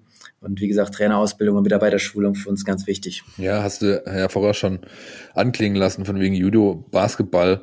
Ähm, das war ja, sag ich mal, jahrzehntelang eigentlich fast so ein bisschen ein großes Thema beim Fußball oder Problem eigentlich auch, dass man eben sagt, oder dass man diese, diese, so eine Art Grundarroganz immer mitschwang. Wir sind der Fußball, was sollen wir uns äh, von irgendwas anderem hier was abgucken? Warum sollen wir was adaptieren? Wir machen es doch eh am besten. Ja, ähm, Jetzt ist es so, dass, dass äh, dieses ganze Thema deutlich mehr Bewegung erfährt, Bedeutung gewinnt. Ähm, und Bernhard Peters ist, glaube ich, jedem Begriff, der jahrelang als äh, im, im Hoffenheimer Nachwuchsbereich unterwegs war, als quasi Fachfremder. Ja, Hockey hat er, glaube ich, äh, federführend eigentlich mal gemacht oder gelernt.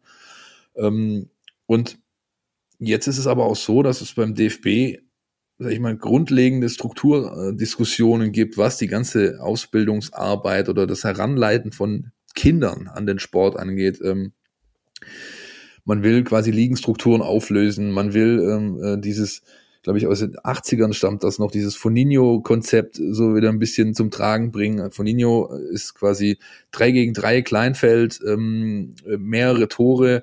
Ähm, der Grundgedanke dahinter ist der, dass man versucht, möglichst viele Ballkontakte pro Kind ähm, keine äh, Fixierung auf, sag ich mal, äh, jeder kennt es, der dann selber gekickt hat, in, egal welcher Mannschaft. Es gab zwei, die es richtig gut konnten und der Rest hat halt ihnen quasi zugearbeitet. Ja, und von davon, davon will man halt so ein bisschen weg. Im Tor. ja, ja, genau.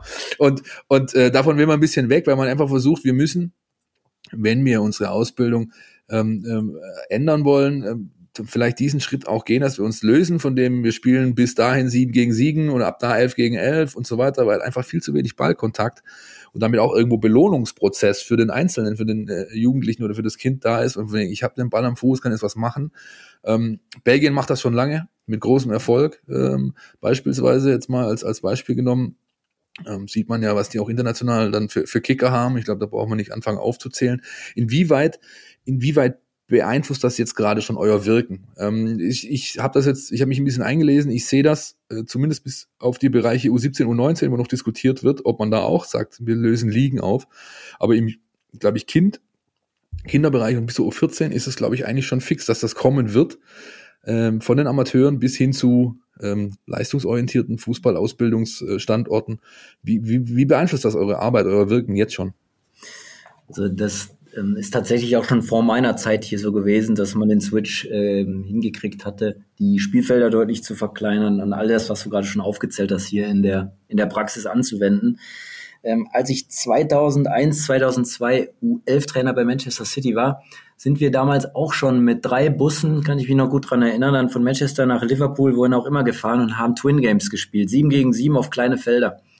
Äh, drei Halbzeiten, also drei Drittel, drei Halbzeiten, drei Drittel, die dritte Halbzeit ist. Die dritte Halbzeit haben die ist Freitagabends in eurem genau. Trainertreff. Ja, ja, genau. Coaching Class.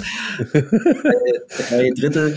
Ähm, wir, wir hatten keine Regeln, ähm, was wir jetzt, äh, also wir waren frei, Spieler ein- und auszuwechseln. Es gab damals schon Provokationsregeln. Ich kann mich erinnern, dass wir, dass wir in, in Unterzahl begonnen haben. Das zweite Drittel war in Überzahl und das dritte Drittel in Gleichzahl.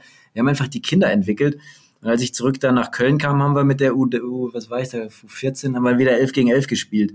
Also die Engländer haben es schon irgendwie früher verstanden. Ich habe mir damals selber auch keine, keine Gedanken gemacht. Ich war damals mit meiner B-Lizenz im Gepäck äh, stolz, dass ich eine Viererkette schulen konnte und habe das mit meiner U14 auch gemacht. Heute würde ich sagen, was habe ich da getan? Ich hätte lieber über den ganzen Platz 3, 4, 3, 1 gegen 1 gespielt. Ähm, aber äh, ich glaube, dass das jetzt überfällig ist, dass das endlich auch kommt, dass man äh, den, den, die Clubs ähm, nicht nur im Breitensport, sondern auch im Leistungsbereich zu, zum Glück zwingt, indem man einfach viel, viel kleinere Spielfelder vorgibt, weniger Spieler gegeneinander kicken lässt, auch die Regeln aufbricht für, für den Kinderfußball und den Trainern vor allem dadurch auch den Druck nimmt. Weil wie viele Trainer kennen wir, wie wenn man über die, über die Plätze geht, die dann ihren eigenen Druck dann entladen und an die Kinder übertra übertragen und wir dann auch Entwicklungen hemmen, indem Kinder sich nicht mehr trauen zu dribbeln oder einen Ball zu spielen oder mal aufs Tor zu schießen. Ähm, und all das ist überfällig, dass das jetzt so kommt. Ähm, und das wird, da bin ich mir sicher, kommen. Wir haben jetzt am Freitag eine Sitzung mit den Leitern der Nachwuchsleistungszentren hier für, für Süddeutschland. Äh, wir haben jetzt ja diese Pilotrunde für die U13 gehabt, dass wir so eine NLZ-Runde spielen und das soll sich ausweiten auf U12 bis U14, äh, dass wir genau diese Twin Games dann absolvieren, wo nicht das Ergebnis im Vordergrund steht, sondern einfach Spielzeit, Spielminuten äh, Ballkontakte, Zweikämpfe und Tore zu schießen und Tore zu verhindern und dass die Kinder sich auch ein Stück weit ausprobieren können und dass wir halt ähm, da einen ganz anderen Spielfluss provozieren, dadurch, dass wir sie einfach auch mal laufen lassen und die ja gut gemeinten Guardiolas, die wir teilweise dann draußen rumstehen haben, die die die, die Jungs dementsprechend immer sanktionieren, was sie alle dürfen und nicht dürfen, dass, dass sie mitbekommen, dass an der Stelle wirklich weniger mehr ist. Ähm, und ähm, das, da sind wir, glaube ich, jetzt endlich auf einem guten Weg. Weniger ist mehr ist eigentlich ein ganz gutes Stichwort. Wir würden mal auch ein bisschen gerne auf die einzelnen Teams und im älteren Bereich vor allem mal kurz zu sprechen kommen. Ähm, und ähm, da können zum Beispiel Philipp und ich in unserem regulären NLZ Newsflash natürlich schon eine ganze Weile wenig bis nichts sagen zu ähm, U17 und U19, einfach weil da der Spielbetrieb äh, ruht und man da natürlich nicht viel mitbekommt. Ähm, wie steht es denn um, um, um diese Teams? Wie, wie kann es denn da weitergehen? Wann kann es da weitergehen? Gibt es da schon irgendeine Art Perspektive, die man, die man euch da aufgezeigt hat bei den Mannschaften? Also erstmal war für uns gut, dass wir mit, mit den Mannschaften durchtrainieren konnten und auch nochmal der Dank an alle, die das ermöglicht haben, äh, was das Hygienekonzept angeht und den Austausch auch mit den Gesundheitsämtern, dass wir das äh, umsetzen konnten unter Einhaltung aller, aller Maßnahmen und da sind wir sehr, sehr strikt, logischerweise, weil die Gesundheit dem äh, natürlich vorgeht. Äh, das Training konnten wir im Mannschaftsverbund normal absolvieren. Wir konnten kein Potenzialtraining äh, anbieten und die Trainer waren bemüht, dass sie diese Potenziale äh, dann in das Mannschaftstraining integrieren, dass man die Umfänge dann an den Trainingstagen etwas erhöht hatte ähm, und versuchen halt die, die Woche möglichst normal zu gestalten, dass die Spieler weiter ihre Videoanalysen bekommen, ihre ähm, Einzelanalysen haben, äh, ihre Potenziale etwas, etwas runtergebrochen, dann also in den Umfängen nicht mehr so häufig wie sonst, aber nichtsdestotrotz dann äh, in, im Wochenplan integriert.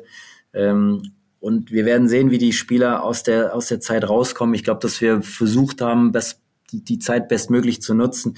Aber wenn wir ehrlich sind, fehlt der Wettkampf Woche für Woche, das Potenzialtraining Woche für Woche fehlt äh, und dass die Leistungsentwicklung oder die Entwicklung der Spieler jetzt nicht so ist, wie sie hätte sein können ohne Corona, das ist leider klar. Äh, hast du mal ja, ein bisschen provokant gefragt, hast du Angst um diese Spielergeneration, also um diese Jahrgänge, gerade mit, mit Blick auf Corona und, und also U17, U19, dass das irgendwie langfristige Folgen für den einen oder anderen Karriereverlauf haben könnte?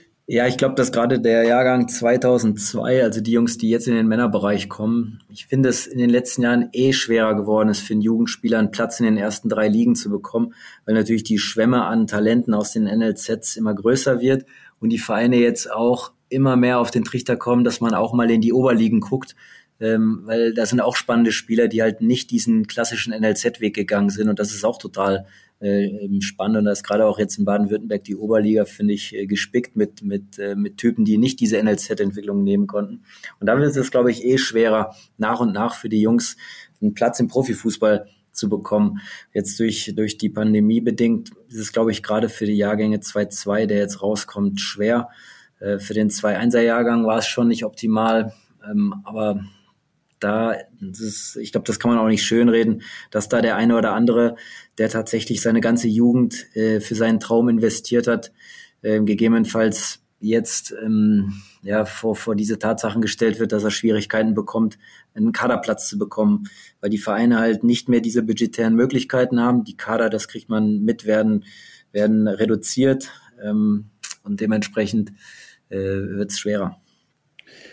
Wie ähm, begleitet ihr diese Thematik, sag ich mal, in pädagogischer Hinsicht? Das ist ja dann Oliver Ottos äh, Thema irgendwo, dass man den Jungs halt möglichst frühzeitig sagt, Leute, ähm, also Kicken ist gut und wichtig, aber Schule ist halt wichtiger. Also schaut danach, dass ihr irgendwie einen Abschluss hinbekommt, weil niemand kann es garantieren, dass es eben reicht, auch wenn es für viele Spieler, die ihr ausbildet, was ja auch ein Stück weit Geschäftsmodell vielleicht sogar ist, zu sagen, wir bilden halt nicht nur für unsere erste aus, sondern wir bilden für den Profifußball aus und ähm, ähm, dann geht's halt über die dritte oder die zweite Liga erstmal weiter. Aber auch das ist nicht garantiert. Wenn äh, jedes NLZ spuckt ein, ein 20er, 25er Kader aus pro, pro Jahrgang und davon, wenn es fünf schaffen, ist es viel. Ja, und wenn es da von den fünf einer in einen eigenen Profikader schafft, ist auch schon gut. Ja, und deswegen das Thema Schule ist, glaube ich, nicht zu vernachlässigen. Ja, und ganz, ganz schwierige Gemengelage, Vorsicht, ja, ähm, um den Jungs das zu erklären. Ja, also Leute, es ist halt Profifußball äh, ist, ist, ist ein sehr, sehr enger Trichter, durch den ihr da durch müsst. Und wenn das nicht reicht, dann schaut bitte, dass ihr euch ein Standbein ähm, aufbaut. Und das kann in erster Linie erstmal nur Schulausbildung heißen. Ja, und wir haben, wir haben bei uns da klare Prinzipien. Ähm, äh, Im Sport gibt es das Leistungsprinzip, das, da redet der Sven Mislint hat ja auch ganz, ganz oft drüber und, und für uns gilt das genauso. Äh, und in, in der Schule gibt es das Prinzip, dass wer in der Schule morgens fehlt, der trainiert nachmittags nicht. Äh, und dem wird dann geholfen. Und da wird der Sache nachgegangen, warum war er jetzt nicht da. Und da gehen wir sehr, sehr individualisiert auf einzelne ein. Das bekannteste Beispiel jetzt letztes Jahr der Lee Eckloff, der letztes Jahr sein Abitur gebastelt hat und parallel, ähm, parallel im Profitraining dabei war und das in der engen Kooperation mit der Kolping-Schule er im Regelunterricht gar nicht mehr war, sondern ähm, im Nachführunterricht eigentlich sein Abitur bauen konnte, um dann seinen Profi, ähm, Profiweg gehen zu können. Und, und genauso muss es, finde ich, sein, dass man Lösungen findet äh, für diese Doppelbelastung, die die Spieler haben.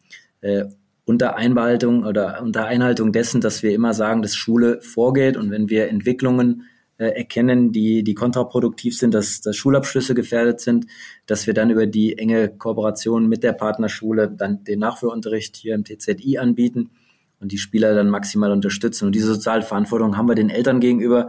Wenn wir das Vertrauen bekommen, den, den Jungen zu entwickeln, heißt es für uns nicht nur den Fußballer zu entwickeln, sondern auch den Menschen zu entwickeln und natürlich ihm diesen Schulabschluss trotz der trotz der Doppelbelastung zu ermöglichen, indem wir ihm zwar den Schulabschluss nicht schenken, klar, aber alle Möglichkeiten bieten, dass er das trotz Doppelbelastung gut hinkriegen kann. Wenn wir nochmal zurückfinden zu dem Thema, ähm, die Überlegungen sind da, sag ich mal, die klassische ähm, Ligenstruktur im U17 und U19-Bereich aufzulösen. Du hast dich dieser Tage in einem Gespräch mit unserem Kollegen Jürgen Freider auch schon mal klar positioniert oder relativ deutlich, dass du das für nicht sinnvoll erachtest, weil eben äh, durch. Das erstmal ist ein Wochenrhythmus da, der ist wichtig, ja, und zweitens hast du halt auch Ergebnisdruck ähm, oder, oder Leistungsdruck durch diese Spiele, durch eine Tabelle, die entsteht, die dann eben halt doch schon auch wichtig ist, wenn es dann irgendwann mal Richtung Erwachsenenfußball geht. Ähm, glaubst du, dass das bestehen bleibt oder glaubst du, die, sag ich mal, die progressive Denke äh, setzt sich auch dadurch zu sagen, wir lösen das einfach auf und machen halt irgendwie irgendwelche Leistungsvergleiche oder sonst was in diesen, in diesen beiden Altersklassen. Ich bin ja selber gespannt, wie das, wie das am Ende ausgeht. Es gibt zwei wichtige Parameter für die, für die Spieleentwicklung. Das eine ist das Training und, und das andere ist der Wettkampf. Und ich finde, wir sind auf einem guten Weg, was Wettkampfsysteme im Kinderbereich angeht. Die Beispiele, die wir eben gesagt haben, und du hast es richtig gesagt, die Belgier beispielsweise haben es ähm, vor Jahren ja schon anders gemacht. Die Engländer haben es vor Jahren anders gemacht. Wir ziehen jetzt nach und wir werden auch da die Früchte ernten. Aber im Leistungsbereich, wenn wir jetzt hingehen und ähm, die, die Hochbegabten, den Hochbegabten diesen, diesen wöchentlichen Druck nehmen, im Spiel wirklich Leistung abzurufen unter den Bedingungen, dass es um drei Punkte geht und gegebenenfalls geht es um Meisterschaften, aber wenn es schlecht läuft, geht es halt auch mal, äh, dass ich in eine Abstiegszone, äh, Abstiegszone gerate und gegebenenfalls spiele ich auch mal gegen den Abstieg. Ähm, dann nehmen wir den Spielern, finde ich, einen ganz, ganz wichtigen Erfahrungsschatz, äh, den sie da im Jugendbereich erwerben äh, wenn, wenn wir sagen, nee, bloß, bloß kein Druck, die sollen sich frei entwickeln, ähm, wenn sie zwei Jahre später dann gegebenenfalls mit einer Profimannschaft als Top-Talent gelten, eingewechselt werden ähm, und dann sind auf einmal Zuschauer da, dann stehen sie, wenn sie Fehler machen, auch noch in der Zeitung und so weiter und so fort. Und ich finde, da müssen wir sie auch drauf vorbereiten. Und für mich ist das auch ein Talentkriterium. Ich habe in meiner Zeit als Trainer so viele Spieler trainiert, die extrem gut im Training waren und in Testspielen überragend. Äh, und wenn es dann um drei Punkte ging oder wenn wir damals um die deutsche Meisterschaft gespielt haben, in den besonderen Spielern waren sie nicht da. Oder andersrum, in den besonderen Spielen waren dann die da, die man heute auch im Fernsehen sieht. Also wenn ich an Nico Schulz denke, äh, den ich bei Hertha in der, in der U17 trainiert habe, als es um die deutsche Meisterschaft ging, hatte der seine besten Spiele ähm, oder, oder Niklas Süle, den ich trainiert habe, ähm, als er dann aus der A-Jugend im Abstiegskampf äh, bei den Profis in Hoffenheim damals gekickt hat in Dortmund, hat er seinen Mann als Innenverteidiger gestanden. Äh, oder, oder Riedle Baku, wenn man ihn ähm, auf die nächste Ebene gebracht hat, dann hat der performt und hat zwei, drei Einheiten gebraucht. Dann hat er sich an das Training bei den Profis äh, gewöhnt und konnte da direkt als, als 19-Jähriger gut mithalten. Und du, du, konntest von außen, von Woche zu Woche diese Leistungsentwicklung sehen. Und er konnte einfach mit dem Druck dann auf einmal da zu spielen. Da waren, Zusch äh, war, waren Fotografen da, der hat das Klicken der Kameras gehört, hat er mir erzählt. Das nimmt man ja am Anfang ja noch wahr, wenn man neu auf dem Trainingsplatz der Profis steht. Und die, diese Jungs konnten halt besondere Leistungen abrufen, wenn es drauf ankam. Oder ich erinnere mich an, an den Neuhaus, der, der damals bei 60 München gespielt, der heute in Gladbach ist. Der hat im äh, Finale in Dortmund damals auch 60 Metern ein Tor geschossen für 60 München. Ähm, also die Jungs, die, die man jetzt so im Kopf hat, die haben da im Jugendbereich schon unter Druck Leistung gebracht. Und ich finde, das ist ein Talentkriterium wie andere auch. Und wenn wir das nicht weiter, fördern, um, um an der Stelle denen da was wegzunehmen, dass wir nichts kaputt machen, dann bilden wir nicht für, für, für Weltklasse aus. Und das ist auch Teil der Aufgabe. Da ist es umso wichtiger auch in dem Gesamtkontext, dass man sich die U21 bewahren konnte in Stuttgart, weil auch das ist genau dieses Feld, zu sagen, äh, wir, wir versuchen natürlich einerseits absolute Topklasse auszubilden, damit sofort der Sprung gelingt. Wenn es aber nicht gelingt, äh, oder ein Spieler, ein Individuum einfach diese Übergangszeit benötigt, dann brauchen wir dafür auch eine Bühne. Und diese Bühne ist die U21 mit der Regionalliga. Ähm, da ist, also ich habe mir den Luxus gegönnt, diese Saison so viele Spiele wie möglich da auch da unten zu sehen, auch wenn es in meiner Freizeit teilweise war. Und da konnte man einfach ähm, schon sehen, dass sich da einiges tut. Zum einen, weil Frank Farnhorst das ähm, ziemlich ordentlich macht, um es mal vorsichtig zu formulieren. Äh, und, und zum anderen, weil du halt auch gesehen hast, dass ähm, diese, diese Liga, die ja aufgebaut ist mit relativ unterschiedlichen Mannschaften, du hast du NLZ-Teams wie Freiburg, dann hast du, äh, sag ich mal, die Truppen vom Land wie Baling und äh, Schott Mainz oder sonst was, die halt einen etwas rudimentäreren Fußball spielen und mh, das, äh, also du hast quasi jede Woche andere Bedingungen, auf die du einstellen musst und das hat die Mannschaft am Anfang hat sie gebraucht dafür. Ich habe Spiele gesehen, beispielsweise, ich kann mich noch erinnern, Christian, haben wir uns unterhalten, auch hier im, im, im Newsflash, äh, über das 0-1 im Pokal gegen Sonnenhof Groß Asbach. Oh ja. ja. ja. Da hast du deine Dinger gesehen, also was, also ihr wollt mal irgendwann Profifußball spielen, ey, also wenn, de, da hätte ich, also überspitzt formuliert, wenn mich der äh, Athletikcoach hier äh, sechs Wochen hernimmt, dann kann ich da auch noch mitkicken, ey. ja, aber, aber, äh, und, und seitdem ist extrem viel passiert. Das siehst du wirklich Woche für Woche. Ähm, und ähm, das ist eine, eine, eine beachtliche Entwicklung einfach. Und diese Spieler hätten das gar nicht machen können, wenn diese Bühne einfach gefehlt hätte. Ja? Und dann hast du gerade so einen so ein, so ein Spieler wie Matte, zu dem kommen wir nachher noch, ähm, wo du es halt extrem siehst. Ja? Von einem Oberligaspieler äh, völlig ungeschliffen, nie NLZ-Kontakt gehabt. Ähm, auch die, die klassischen Kreisliga-Tackles noch dabei, so mal schön offene Sohle in Kniehöhe und solche Geschichten, ja. Und, und wie der jetzt kickt, also wie der gegen Sonnenhof gespielt hat, ist er mit Gelb-Rot auch geflogen, glaube ich, nach 60 Minuten oder so. Und wie der jetzt spielt, das ist ein himmelweiter Unterschied und ähm, macht wirklich Spaß, das, das, das äh, zu beobachten. Und äh, ganz, ganz wichtiger Schritt, glaube ich, für Stuttgart, für den Standort, dass du diese Mannschaft äh, weiterhin irgendwie äh, haben, haben kannst ja? und, und mit Leben füllst und ja, bin gespannt. Wie siehst du die? Was, was, ihr habt jetzt auch beispielsweise den Lizenzantrag für die dritte Liga gestellt, weil es eben möglicherweise, also zumindest mal die Sicherheit ist gegeben, dass wenn es klappen sollte, aber ich glaube, das ist gar nicht so das wichtige Ziel. Du hast im Indus wir haben es vorher schon angesprochen, das Gespräch mit dem Kollegen Jürgen Frei, du hast eigentlich da schon gesagt, die Regionalliga ist die, ist die richtige Bühne aktuell. Kannst du das ein bisschen konkretisieren? Ja. Also wir sind ja bestrebt, äh, die, das NLZ in allen Bereichen kontinuierlich weiterzuentwickeln. Ähm, und ich glaube, dass wenn wir das, wenn wir das weiter mit, mit der, mit der Hingabe und mit der Akribie machen, dann werden wir irgendwann vorbereitet sein dafür, dass wir die dritte Liga auch aus, aus den eigenen Reihen stemmen können. Denn wenn wir jetzt aufsteigen, ähm, glaube ich, dass wir zu viele von außen dazu holen müssten, um irgendwie dann Woche zu Woche für Woche irgendwann mal einen Dreier zu landen, um diese Klasse zu halten. Äh, und ich glaube, wenn man dann ähm, nicht vorbereitet ist, wenn man in diese Spielklassen kommt, äh, dann, dann dann ist es wirklich auf Dauer ein Abnutzungskampf und ein Überlebenskampf, um diese Liga zu halten. Und dann glaube ich auch, dass das die, die Talente nicht so entwickeln lässt. Ähm, die U21 finde ich ist ähm, wichtig, weil es eine Ausbildungszeitverlängerung für die Spieler ist. Und es gibt unterschiedliche Gründe, warum Spieler noch diese Verlängerung aus dem Jugendbereich brauchen. Denn nur die wenigsten schaffen den Sprung aus der A-Jugend sofort zu den Profis. Wenn ich jetzt an dem Beispiel Riedle Baku bleibe, den ich selber drei Jahre trainiert habe, der hat noch 28 Spiele in der, in der zweiten Mannschaft gebraucht oder gehabt und der hat da auch Scheißspiele auf Deutsch gesagt drin gehabt, die er brauchte, um zu lernen, weil es ein Unterschied ist, ob du in der A-Jugend-Bundesliga oder dann in der, in der Mellerliga äh, zu Werke gehst. Ähm, und von daher ist es für uns eine ganz, ganz wichtige, eine ganz, ganz wichtige Säule und aktuell die richtige Bühne aufgrund der Parameter, die du eben angesprochen hast.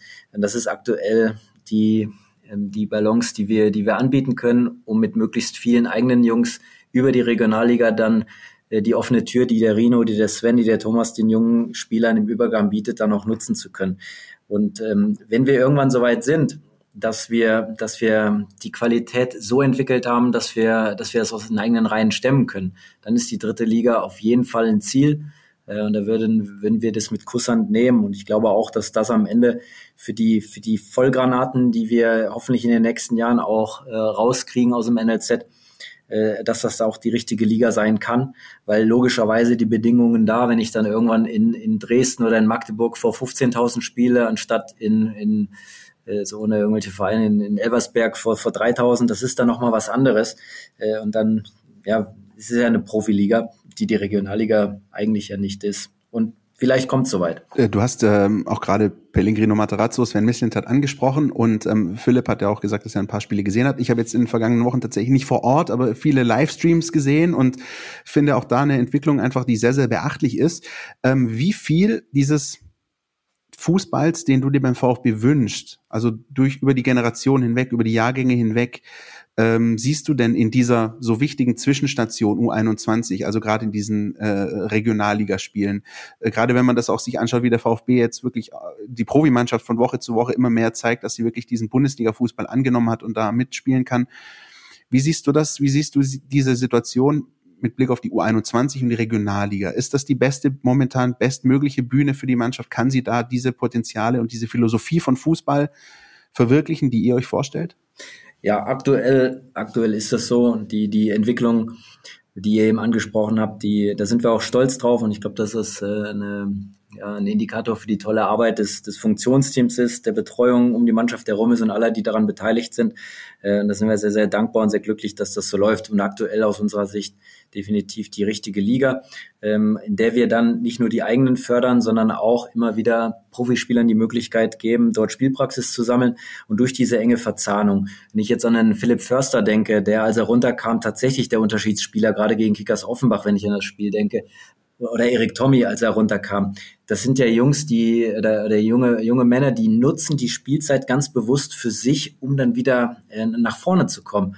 Und da ist es sehr selten gewesen, dass man nach dem Spiel sagt, oh, das war aber heute nicht sein Tag von, von, von einem Spieler, der dann runterkam, weil die Spieler das ganz bewusst für sich nutzen. Und ich finde, der Frank Farnost mit Heiko Gerber und Max Lesser im, im Team das sehr, sehr gut auffangen ähm, und, und dann diese, diese Schnittstelle, diese Verzahnung dann mit Leben füllen und die Spieler dann halt permanent die Rückmeldung bekommen aus unserem wöchentlichen Treffen heraus, wo wir uns austauschen. Ähm, und das dieser Austausch beginnt schon direkt nach dem Spiel, in dem der Frank Fahrenhorst einen Report dann an uns alle schickt, wie er die Spieler gesehen hat, welche Aufgaben er bekommt. Und da tauschen wir uns halt jede Woche aus und die Spieler merken das äh, und, und nutzen das dann für sich. Äh, und das ist, glaube ich, auch ein, ein, Teil des Erfolgs in dieser Saison, dass das sehr, sehr gut funktioniert. Und, und wie gesagt, wenn wir, wenn wir das ähm, hart arbeitend und ähm, ohne dass wir uns jetzt unter Druck setzen, sondern dass wir einfach versuchen, jeden Tag unser Bestes zu geben, dass wir das vorwärts bringen und nicht von irgendwas träumen, äh, was wir vielleicht irgendwann gegebenenfalls erreichen, sondern alles dafür tun, dass wir, dass wir da hinkommen, dann, dann können wir das schaffen. Weil wir haben dafür alles, was wir brauchen. Ähm, und da bin ich total überzeugt. Das sagen umwobene Thema Durchlässigkeit. Ja, das ist ja immer ein, ein großes, äh, zumindest in Standorten, die so einen hohen Aufwand betreiben in der Ausbildungsarbeit, wie es eben Stuttgart tut. Ähm, durch das Trainerteam, ähm, Rino Materazzo, Sven Missintat, ähm, Thomas Hittelsberger, aber auch jemand wie Peter Perchtold beispielsweise, der die Schnittstelle besetzt vom Profitrainerteam zu euch runter ähm, und durch äh, Switches wie Hamada äh, beispielsweise jetzt am Wochenende, hat äh, drei oder vier Spiele gehabt und dabei auch nicht gute äh, in der Regionalliga. Ähm, Tommy ähm, Förster. Aber dieses generelle Ding, dass da eben gerade viel passiert, dass es relativ fluide zumindest wirkt oder gelebt wird, ist das was, was euch auch jetzt äh, hinsichtlich beispielsweise Kaderplanung für die kommenden Mannschaften irgendwie einen Vorteil verschafft, weil das heißt, oh Stuttgart, schau mal an, Positivbeispiel, da geht wieder mehr. Ja, ihr habt jetzt, glaube ich, für die U16 habt ihr zwei Jungs aus Fürth geholt, den Peter Reinhardt und den Roman Mahmoud. Äh, das ist natürlich noch ein bisschen arg weit weg von dieser Durchlässigkeitsthematik, aber merkst du das in, in, in Gesprächen mit, mit, mit ähm, potenziellen Zugängen? Ja, also ich finde es ganz, ganz spannend, weil vor einem Dreivierteljahr meckerten alle so, Sven Mislintat holt die, die ganzen jungen Spieler, die blockieren die Plätze. Äh, und ich spüre jetzt aus dem NLZ heraus, hm, das wird ja gar nicht blockiert, sondern man versteht, dass jetzt der Konkurrent halt kein 28-Jähriger mehr ist, sondern ein auch 20-Jähriger. Äh, und, und dass die Position dann ähm, mit, von der Profiabteilung oftmals mit Spielern besetzt wurden, die wir aktuell aus den eigenen Reihen nicht, nicht, äh, nicht umsetzen konnten, aber die nicht wirklich viel älter sind und diesen ähm, diesen Konkurrenzkampf anzunehmen, der ja nicht heißt, dass wir nicht auf die eigenen Jungs setzen, sondern dass jetzt einfach für einen Mosanko, den wir ja dann auch dazu geholt haben, oder für, für, für einen Jordan Meyer oder für andere, die dann aus der Jugend rauskommen, dass sie sich dann gegen einen Armada und gegen fast schon Gleichaltrige durchsetzen müssen. Und wichtig ist, dass alle verstehen, dass es bei uns um Leistung geht, um das Leistungsprinzip geht und dass wir für die Spieler, die im Übergang sind, einen klaren Plan haben und auch in der U21 dieses Potenzialtraining angeboten wird und wir Spieler entwickeln wollen. Ähm, und dass wenn der Spieler, und das war jetzt, die werden halt regelmäßig belohnt, auch unter Corona-Bedingungen äh, oder unter Einhaltung der Bedingungen, die wir erfüllen, müssen logischerweise, dass wir Spieler, die wir jetzt in dieser Entwicklung für besonders förderungswürdig erachten, dann die Möglichkeit auch geben, beim Reno mitzutrainieren. Und diese Tür steht grundsätzlich für alle offen, äh, und, um diesen Weg zu gehen. Und das wird aktuell wahrgenommen. Und das bekomme ich mit, dass wir viele Spieler im Moment angeboten bekommen äh, von Agenturen, die wahrnehmen, dass wir hier einen ehrlichen Job machen, dass wir die Spieler besser machen, ähm, und das, das schafft Rino mit Peter und, und den Kollegen im, im, im Profitrainerteam. Und unsere U21 ist aktuell die Mannschaft, wo man es auch erkennen kann. Ähm, die Frage ähm, von dir, ähm, Chris, eben, was U17 und 19 angeht, können wir jetzt, können wir nicht sagen, wie die aktuell stehen, weil wir uns nicht messen können mit anderen. Ähm, aber für die U21, dort sieht man die Spielerentwicklung. Ähm, und ich würde behaupten, dass man das auch bei den Jüngeren sieht. Denn wenn wir den Spieler, und das tun wir hier, wenn wir den Spieler in den Fokus rücken, und den Spieler in allen Facetten verbessern ähm, und er daran teilhat, sich verbessern zu können und Mitspracherecht hat, in welchen Inhalten, dann wird er sich entwickeln. Und wenn dann sich in einer Gruppe viele entwickeln, wird auch logischerweise äh, die Mannschaft dadurch besser. Und das ist ja die Herangehensweise, dass wir immer noch Spiele gewinnen wollen, logischerweise, und auch Meisterschaften feiern wollen. Ganz klar, wir wollen deutscher Meister werden, aber aus der Brille heraus, dass sich die Spiele entwickeln und wir dadurch ähm, gewinnen und nicht, dass der Trainer und Denver Trainer, die könnten das durchaus, dass sie den, den Gegner lesen äh, und die Mannschaft so darauf vorbereiten, dass wir am Wochenende dann das Spiel gewinnen. Aber das ist nicht die Herangehensweise. Und die haben wir auch jetzt nochmal den, den Bogen zum Ausbildungsplan spannen, haben wir uns für uns auch klar festgelegt, dass wir beispielsweise bis einschließlich U17 keine Gegneranalyse machen, sondern unser Spieler steht im Vordergrund. Und uns ist ehrlich gesagt egal, wie Hoffenheim spielt. Äh, sondern wir wollen unsere Spieler besser machen und nicht uns auf irgendeinen Gegner einstellen. Das wäre dann der Übergang äh, U19, U21, wo man auf Profifußball vorbereitet. Und ich glaube, dass wir dadurch die Früchte ernten, die wir uns vorstellen. Ja, war tatsächlich ähm, auch bei uns ein Thema Anfang der Saison, wo eben ganz viel auf dem Transfermarkt passiert ist und ich auch mit Leuten gesprochen habe, die unter und mit dir arbeiten. Und da war schon von dem einen oder anderen so, Skepsis, um es vorsichtig auszudrücken, ähm, rauszuhören, was das ganze Thema angeht. Jetzt äh, da kommt der Sven und holt da irgendwie ein Rudel 20-Jährige und was, was machen wir denn? Für was arbeiten wir? Ja, aber jetzt mit dem mit dem mit dem Dreivierteljahr Rückblick siehst du halt dann doch, dass ähm, das, wie du sagst, sehr ehrlich gelebt wird und äh, ähm, ja zum Vorteil aller sein kann, wenn eben jeder se seinen Job ordentlich macht. Ähm, zwei, drei Spieler haben wir jetzt schon ein paar Mal immer wieder genannt, die bald in diesem, äh, äh, für die dieses Thema jetzt schon ein großes ist. Ähm, Mosanko beispielsweise, ähm, ein Matej Maglica, ähm, Jordan Meyer, der, wie geht's ihm eigentlich? Fangen wir doch mal so rum an. Wie geht's Jordan? Der hat sich ja schwer am Kreuzband verletzt. Wie ist denn sein, sein Status gerade? Ja, ich bin, ähm, ich sitze gerade im Büro. Ähm, Guckst du raus? Schnell auf den Platz gucken. Also vor zwei Stunden war er noch äh, mit dem Kochi im Reha-Training, ist jetzt mittlerweile schon am Ball. Und wer, wer Jordan kennt, weiß, dass er, äh, also es gibt ja einen Unterschied zwischen Profi sein und professionell äh, leben. Und, und er ist wirklich jemand, ähm, professionelles, äh, das, das, das würden ja alle unterschreiben, die, die ihn kennen. Er tut tagtäglich alles dafür, äh, um, um wieder ranzukommen. Er arbeitet im Reha-Bereich mit dem Kochi ähm, maximal daran, dass er, dass er wiederkommt. Und wir sind auch alle guter Dinge, dass er das, dass er das auch hinbekommt. Ähm, und das ist eine, eine große Leistung neben der schulischen, die er in diesem Jahr ähm, geschafft hat, dass er trotz dieser Rückschläge das so, so toll gemeistert hat. Kochi ist Steffen Kochol, ne? Wenn, äh, der, der Vollständigkeit halber. Ähm, Jetzt haben wir hier ein paar Namen uns aufgeschrieben, über die wir reden äh, wollten im Vorfeld oder über die wir reden, reden werden. Jetzt auch was eben so die sogenannten Top-Talente. Du hast vorher das schöne Wort Vollgranate benutzt, was mir auch sehr gefallen hat. Das fand ich auch ähm, stark übrigens. Ja. ja. ähm, Jordan, wie gesagt, äh, ist, ist im Reha-Wartestand sozusagen. Ich kann mich noch sehr gut dran erinnern, VfB-Trainingslager vor zwei Jahren in La Manga in Spanien. Da war äh, der VfB unten und auf dem Neben, das ist eine riesige Anlage, und auf der Nebenanlage war die deutsche U17, die deutsche U16. Äh, da war Jordan Meyer dabei, da war Lee Eckloff mit dabei, mit den beiden haben wir dann auch ein Interview gemacht auf der Hotelterrasse, erinnere mich noch gut, mit dem Kollegen Pfisterer zusammen. Und ein Platz weiter oben war die äh, deutsche U16 mit Jakov, Jakov Suva äh, äh, damals unterwegs gewesen.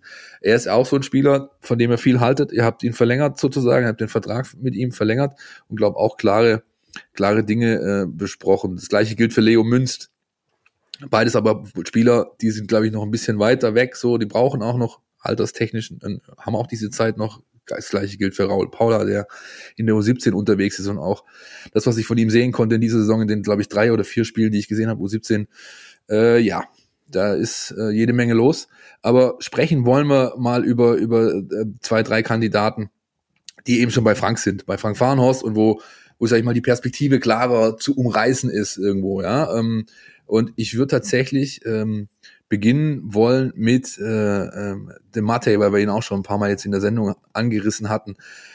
Kam von der TSG Backnang äh, mit knapp 20 oder ein oder gerade frisch 21 geworden, glaube ich. Äh, äh, ich bin mir nicht mehr ganz sicher. Jedenfalls ein Spieler, der klar, kein NLZ von ihnen gesehen hat und äh, in der Oberliga natürlich durch seine vor allem in erster Linie körperlich äh, wahnsinnigen Voraussetzungen aufgefallen ist. Und ähm, dann, wie gesagt, wir haben es vorher schon besprochen, mal dieses Spiel gegen Groß Asbach, wo ich dachte, hoppla, also wenn er so weitermacht, dann kommt er nicht weit der Regionalliga. Mittlerweile siehst du einen Spieler, der sich enorm weiterentwickelt hat, ob das jetzt Kopfballspiel ist, ob das äh, die, seine Herangehensweise an das Thema Zweikampf ist, ist und ähm, du hast das vorher selbst gesagt, es gibt auch in der Oberliga eben diese Jungs, wo man mal genau ein Auge drauf werfen ähm, muss, müsste. Jetzt war er schon ein paar Mal bei Rino im Training.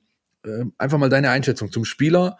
Welche Schritte hat er gemacht die letzten Monate? Was ist da noch drin auch? Ja, mal nach vorne gedreht. Also den ersten Kontakt zu ihm hatten wir hier in der Oberliga, als er für Göppingen dann gegen unsere U21 gespielt hat und er war Innenverteidiger und hat gegen den Clement gespielt.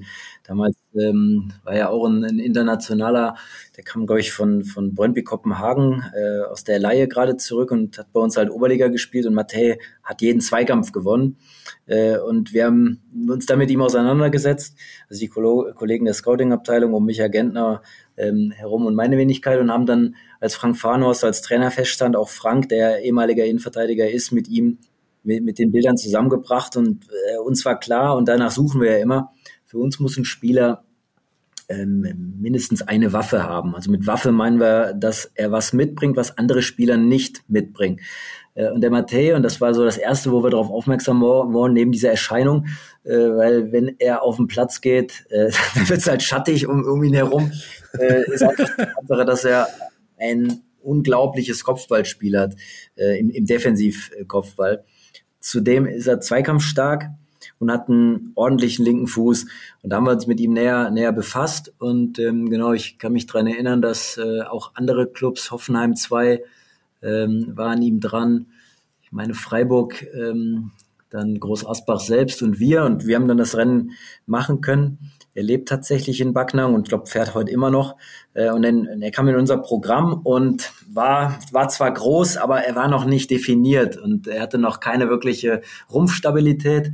Ähm, und, und uns war klar, hey, da haben wir einen Spieler, das ist, ähm, der braucht ein bisschen Entwicklungszeit, aber wenn der vom Kopf klar ist und hart arbeitet, äh, dann, dann kann das richtig spannend werden. Und Matej fing dann an, ähm, zu arbeiten. Und dann war der Klassiker, kann ich mich erinnern, nach den ersten Wochen, auch den ersten durchschnittlichen Spielen, ihr habt ja eins eben angesprochen, äh, dass er erstmal in so ein Leistungsloch fiel, weil natürlich äh, von, von drei oder vier Trainingseinheiten in der Woche kam er äh, wurde die, wurde, wurde die Intensität für ihn natürlich sukzessive gesteigert, aber es war deutlich mehr für ihn und er fiel erstmal in so ein Leistungsloch.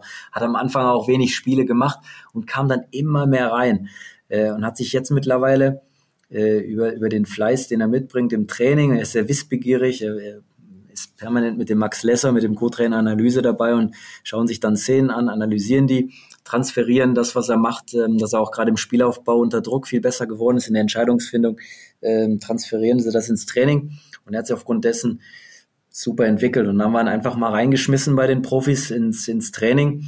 Äh, und dann kam, kam der Peter Perchtold, das war Rino, in, in einer dieser Donnerstagssitzungen und sagte, boah, uns hat der Philipp Förster angesprochen, der findet den auch richtig gut und es tat, es tat heute Vormittag im Zweikampf richtig weh gegen ihn. Und das sind ja so, so die, äh, dieser Ritterschlag dann, wenn's, äh, wenn, wenn der Spieler dann, also er wurde dann von den, von den Kollegen der Profiabteilung dann sehr schnell integriert und wahrgenommen.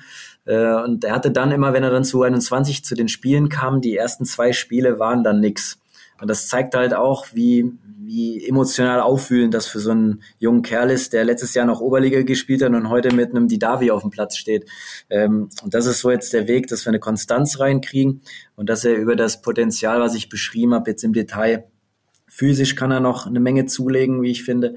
Ähm, er kann im Passspiel unter Druck, in der Entscheidungsfindung unter Druck noch deutlich zulegen. Ähm, und wenn ich diese Kopfballstärke habe, ähm, hat er für mich noch zu wenig Tore im Offensivkopfball gemacht. Ähm, aber er ist da auf einem guten Weg. Und wenn wir konstant und hart mit ihm weiterarbeiten und er auch bereit ist, hart an sich zu arbeiten, äh, dann, dann äh, könnte ich mir vorstellen, dass er seinen, seinen Platz äh, irgendwo in den ersten Ligen auf jeden Fall dann finden wird. Wenn er physisch noch weiter zulegt, dann tut's mir jetzt schon leid um Philipp Förster. Das kann ich euch schon mal, kann ich euch schon mal so sagen. Ähm, wenn du ihn jetzt nimmst und, und, und äh, Toni Aidonis, der ja auch regelmäßig bei Rino im, im, äh, mittrainiert, mh, hm, ja, was, was fehlt noch?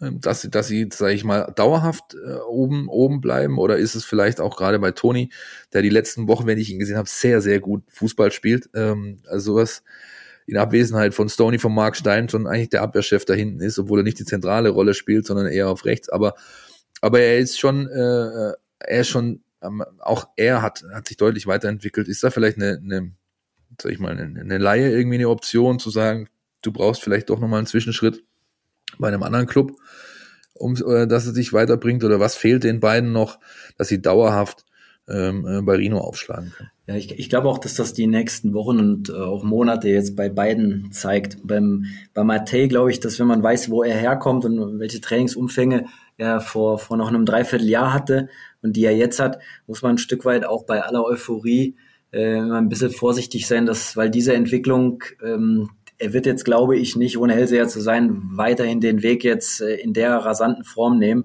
ähm, sondern ich glaube, dass das, dass es auch klug ist, dass man dass man das, was er erreicht hat, auch mal sich, sich, setzen lässt, ähm, damit er diese Konstanz erfährt, ähm, die er aktuell meiner Meinung nach noch nicht ganz drin hat. Ähm, und, und dass man ihn dann sukzessive weiterentwickelt, weil er halt noch nicht diese, diese Form des Trainings und die Intensität bekommen hat.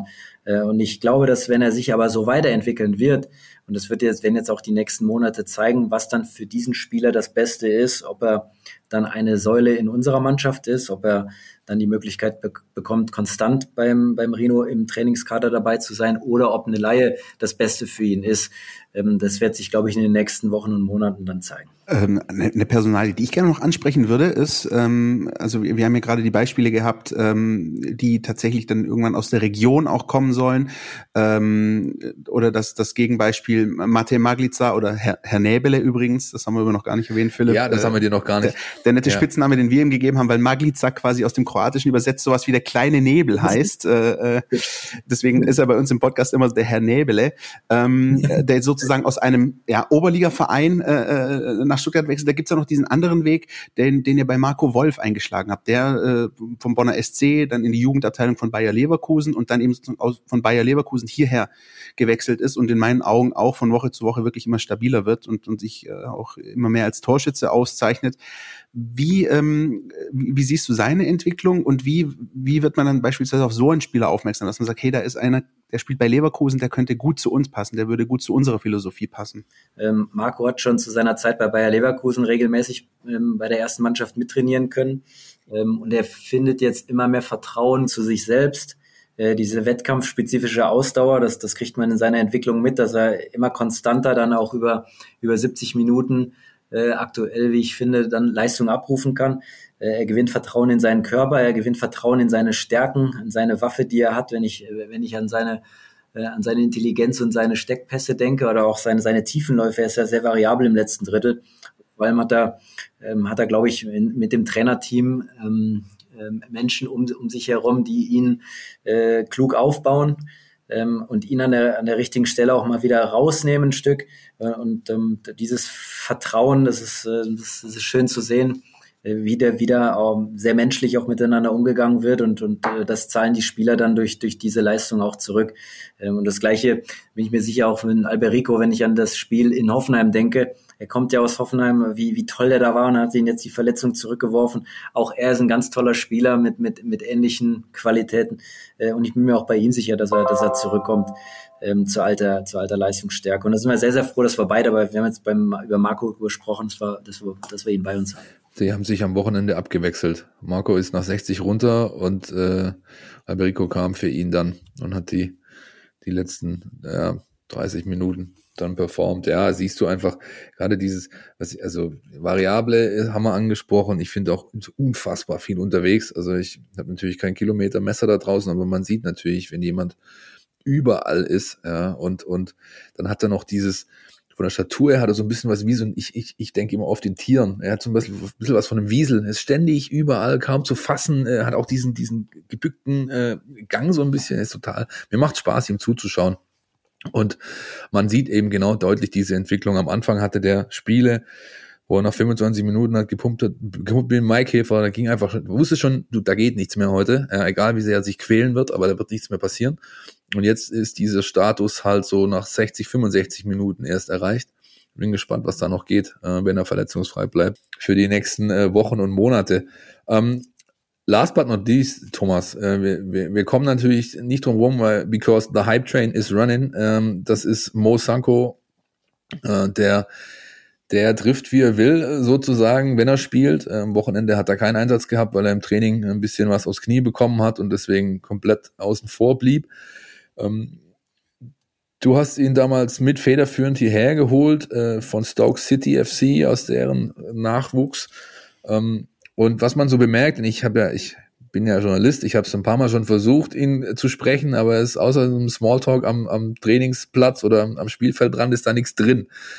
Ihr haltet ihn schon ähm, auf dem Boden der Tatsachen, oder? Kann man so sagen? Ähm, ja, weil ich finde, dass in der, im Sommer in dieser Anwerbungsphase und ähm, das waren wirklich sehr, sehr intensive sechs Wochen. Ich kann mich an, äh, an diese Zeit erinnern, die wo ich, wo ich diese Wochen total gebunden war, um diesen Spieler zu bekommen, weil er natürlich im Fokus von anderen großen Namen war und auf, auf, äh, in dieser Zeit er medial extrem präsent war. Und aus der Erfahrung heraus ähm, wird den Spielern oftmals ein Paket hinten auf dem Rücken getragen, was viele nicht, nicht stemmen können. Und deswegen waren wir von Anfang an, als wir, als wir, als wir ihn dann zu uns ähm, bekommen haben, haben wir ihn dann versucht, aus den Dingen rauszuhalten und dass wir ihn, und das zeichnet seinen Charakter aus, ähm, dass wir ihn langsam aufgebaut haben. Und als wir dann äh, ihm den Weg aufgezeigt haben, dass er in der U19 startet, war das für ihn überhaupt gar kein Problem. Äh, er hat dann, ich glaube, in der U19 in den Spielen schon nicht nur angedeutet, sondern bewiesen, dass er, dass er das Level dann frühzeitig gehen konnte, ist dann äh, auch schnell in die U21, äh, in der U21 Regionalliga hat er sich schnell angepasst und hat, ähm, hat jetzt, glaube ich, in, in elf Spielen zehn Tore. Aber nicht nur die Tore, sondern die Art und Weise, wie, wie er spielt. Wenn ich jetzt das letzte Spiel, was ich gegen FSV Frankfurt, wie er als 17-Jähriger, ähm, dann, dann unser Offensivspiel eigentlich bestimmt ähm, mit, mit seiner Präsenz und mit seinen Aktionen und teilweise zwei, jetzt mindestens zwei Gegner auf sich äh, bindet. Also er hat sich das alles hart erarbeitet, er ist diesen, diesen Weg mitgegangen ähm, wir haben ihm vom, vom Leistungsprinzip erzählt, wir haben ihm von den Inhalten erzählt, wir haben Testungen durchgeführt und haben ihm diesen Weg aufgezeigt und er hatte richtig Bock, den zu gehen. Und wenn man, wenn man ihn beobachtet, wie er eigentlich immer der Erste ist, der die Bälle trägt, ähm, wenn, er, wenn er trainiert, wie, wie dankbar er ist, auch dass er dann bei den Profis mal mit trainieren kann und wie er jeden Tag alles dafür tut, beim VfB Profi zu werden, ähm, das, das macht Spaß und ähm, das, das zeigt, welchen professionellen Umgang er mit seinem Körper und mit sich selbst hat. Äh, wir sind sehr froh, dass er, dass er bei uns ist und er wird Entwicklungszeit brauchen. Aber wenn er diesen Weg weiter so bewusst geht, ähm, sind wir guter Dinge, dass er beim VfB auch Profifußballer wird. Das ist tatsächlich was, was äh, auffällig ist. Und genau übrigens der Punkt, bei dem ich mir in dem Moment, wo ihr die ähm, Verpflichtung bekannt gegeben habt, am meisten Sorgen gemacht hat, Professionalität. Ich habe dieses Foto gesehen, wo er mit seiner ganzen Familie und der kompletten Entourage da irgendwie aufgenommen wird und ich, oh, sowas habe ich schon öfter gesehen solche Fotos. Und meistens kam hinterher nichts raus. Ja. Und ähm, äh, ist, du bist jetzt nicht der, der Erste und wirst auch nicht der Letzte bleiben, der hervorhebt, wie, wie professionell der junge Herr ähm, seine, seine Arbeit angeht. Und auch dieses Thema Bälle tragen und so ist mir schon mehrfach aufgefallen. Ja. Er könnte auch vom Platz gehen nach einem Regionalligaspiel und, und sagen, so, ich habe euch heute zwei Buden äh, geschossen, das Spiel nach Hause gebracht, macht ihr mal den Scheiß. Aber das tut er nicht. Ja. Äh, das, das ist schon sehr auffällig, ähm, für, zumal für einen 17-Jährigen. Wir reden hier von einem 17-Jährigen, der ähm, andere Sachen, also zumindest ich als 17-Jähriger hatte jede Menge andere Sachen im Kopf als ähm, als, als solche Dinge. Ne? Schon bemerkenswert. Da würde ich jetzt gerne nachhaken, aber ich lasse es, glaube ich, doch, Philipp, an der Stelle. Nee, das glaube ich, das will niemand hören, Christian. Das will niemand hören. Also ich Gut, find, ja. Der weiß, was er will und arbeitet extrem hart an sich. Äh, und wenn du, wenn du hier durchs NLZ gehst äh, und ja, wenn ich, wenn ich eine Wette verliere, äh, wenn ich eine Wette gewinnen möchte, wer, wer ist im Kraftraum, dann, dann würde ich die Wette gewinnen. Also der ist so fleißig in, in allen Dingen. Ähm, dass das, glaube ich, ein sehr, sehr guter Nährboden ist auf der, auf der Qualität, die er vom Potenzial äh, natürlich mitbringt, ist der Charakter ähm, entscheidend. Und jetzt auch, wie er mit diesem Widerstand seiner, seiner ersten Verletzung, seiner Knieverletzung gerade umgeht ähm, wie er sich pflegen lässt, wie er sich behandeln lässt, wie er wieder rankommt. Also das ist schon toll und das macht Spaß. Und wenn wir, wenn wir, wenn wir ihn weiter in Ruhe ähm, entwickeln, und das macht das Trainerteam, finde ich, hervorragend, auch Rino in der Kommunikation mit Frank, dann ähm, können wir noch Spaß an ihm haben, aber das wird man sehen. Ja, oder mit mir. Ich habe es, glaube ich, auch schon zwei oder dreimal in Pressekonferenzen versucht, äh, ihm, ihm mehr zu entlocken, außer es geziemt sich nicht, dass ein Profitrainer über einen 17-Jährigen spricht, weil soweit ist er noch nicht. Der muss erstmal noch ein bisschen was tun bevor er von mir äh, mit irgendwelchen Kommentaren bedacht wird. Das fand ich auch sehr, sehr bemerkenswert, vor allem unter dem Gesichtspunkt, dass der öffentliche Druck ja schon ein Stück weit da ist. Jetzt mal uns Journalisten außen vor gelassen, aber du hast natürlich die Fans, die, die, äh, die den Namen ja alle kennen und die, die, äh, die, die, die Statistik einfach nur sehen. Die sehen ja die Spiele nicht, die können auch nicht sehen, hat er jetzt mal gut oder weniger gut oder hat er abgestaubt oder sonst was und die sehen halt, der trifft in jedem Spiel. Warum äh, ein Timo Werner war mit 17 damals schon ähm, äh, hat Küsschen von Alex Zorniger in Hoffenheim zugeworfen bekommen. So, ja, also und das ist ganz, ganz schwierig, glaube ich, es den Menschen draußen zu vermitteln und sagen, nee, wir gehen jetzt einfach mal anders vor, ja, und und und handhaben diese Personalie so, wie wir es für richtig halten. Und das ist jetzt erstmal nicht, dass wir ihn sofort äh, äh, ja durch durchschieben äh, bis in, in, in den Profibereich. Ja, das ist glaube ich auch die die Erfahrung dann von uns im NLZ, aber natürlich auch von von Rino als Trainer, der ja der ähm, auch eine, eine große Erfahrung hat, gerade mit mit den Spielern im Übergangsbereich oder auch Sven, äh, der natürlich viele Spieler hat kommen und gehen sehen und genau weiß, wie die wie die Jungs ticken äh, und dann in in dem in der Zusammenarbeit zwischen uns ähm, dass das dann so klar ist, dass man sich gemeinsam dann dazu committet, dass man mit dem Spieler diesen Weg dann geht. Ähm, und ich finde, wenn wir, wenn wir ihm diese, diese Geduld und diese Entwicklungszeit weiterhin geben und auch die Möglichkeit, dass er in den Themen, die er weiterhin auch hat, ähm, hat an sich arbeitet, ähm, dann wird er sich auch weiterentwickeln. Wir werden das natürlich sehr aufmerksam weiterverfolgen und freuen uns da gerne auf Updates, auch äh, zu den ganzen anderen Personalien. Wir konnten jetzt natürlich nicht alle Namen äh, durchkauen, aber wir hoffen auch, dass wir für euch da draußen mal so ein bisschen die wichtigsten zumindest zur Sprache gebracht haben. Philipp, du hast gerade das Stichwort äh, Entlocken gebracht. Ich glaube, entlocken müssen wir unserem Gast jetzt auch noch was. Entweder oder. Unser Podcast Tiki Taka unser Podcast Tiki Taka. Davon haben wir dir nichts erzählt, Thomas. Du musst jetzt mit uns einen kleinen, einen kleinen Prozess durchlaufen. Jeder, der äh, zum ersten Mal bei uns zu Gast ist im Podcast, ob das jetzt ein äh, Kollege ist, ein Redakteur oder ein externer Gast, so wie du jetzt, der muss mit uns jetzt unser Podcast Tiki Taka durchspielen. Okay. Das ist, du kriegst jetzt drei Entweder-Oder-Fragen gestellt von mir.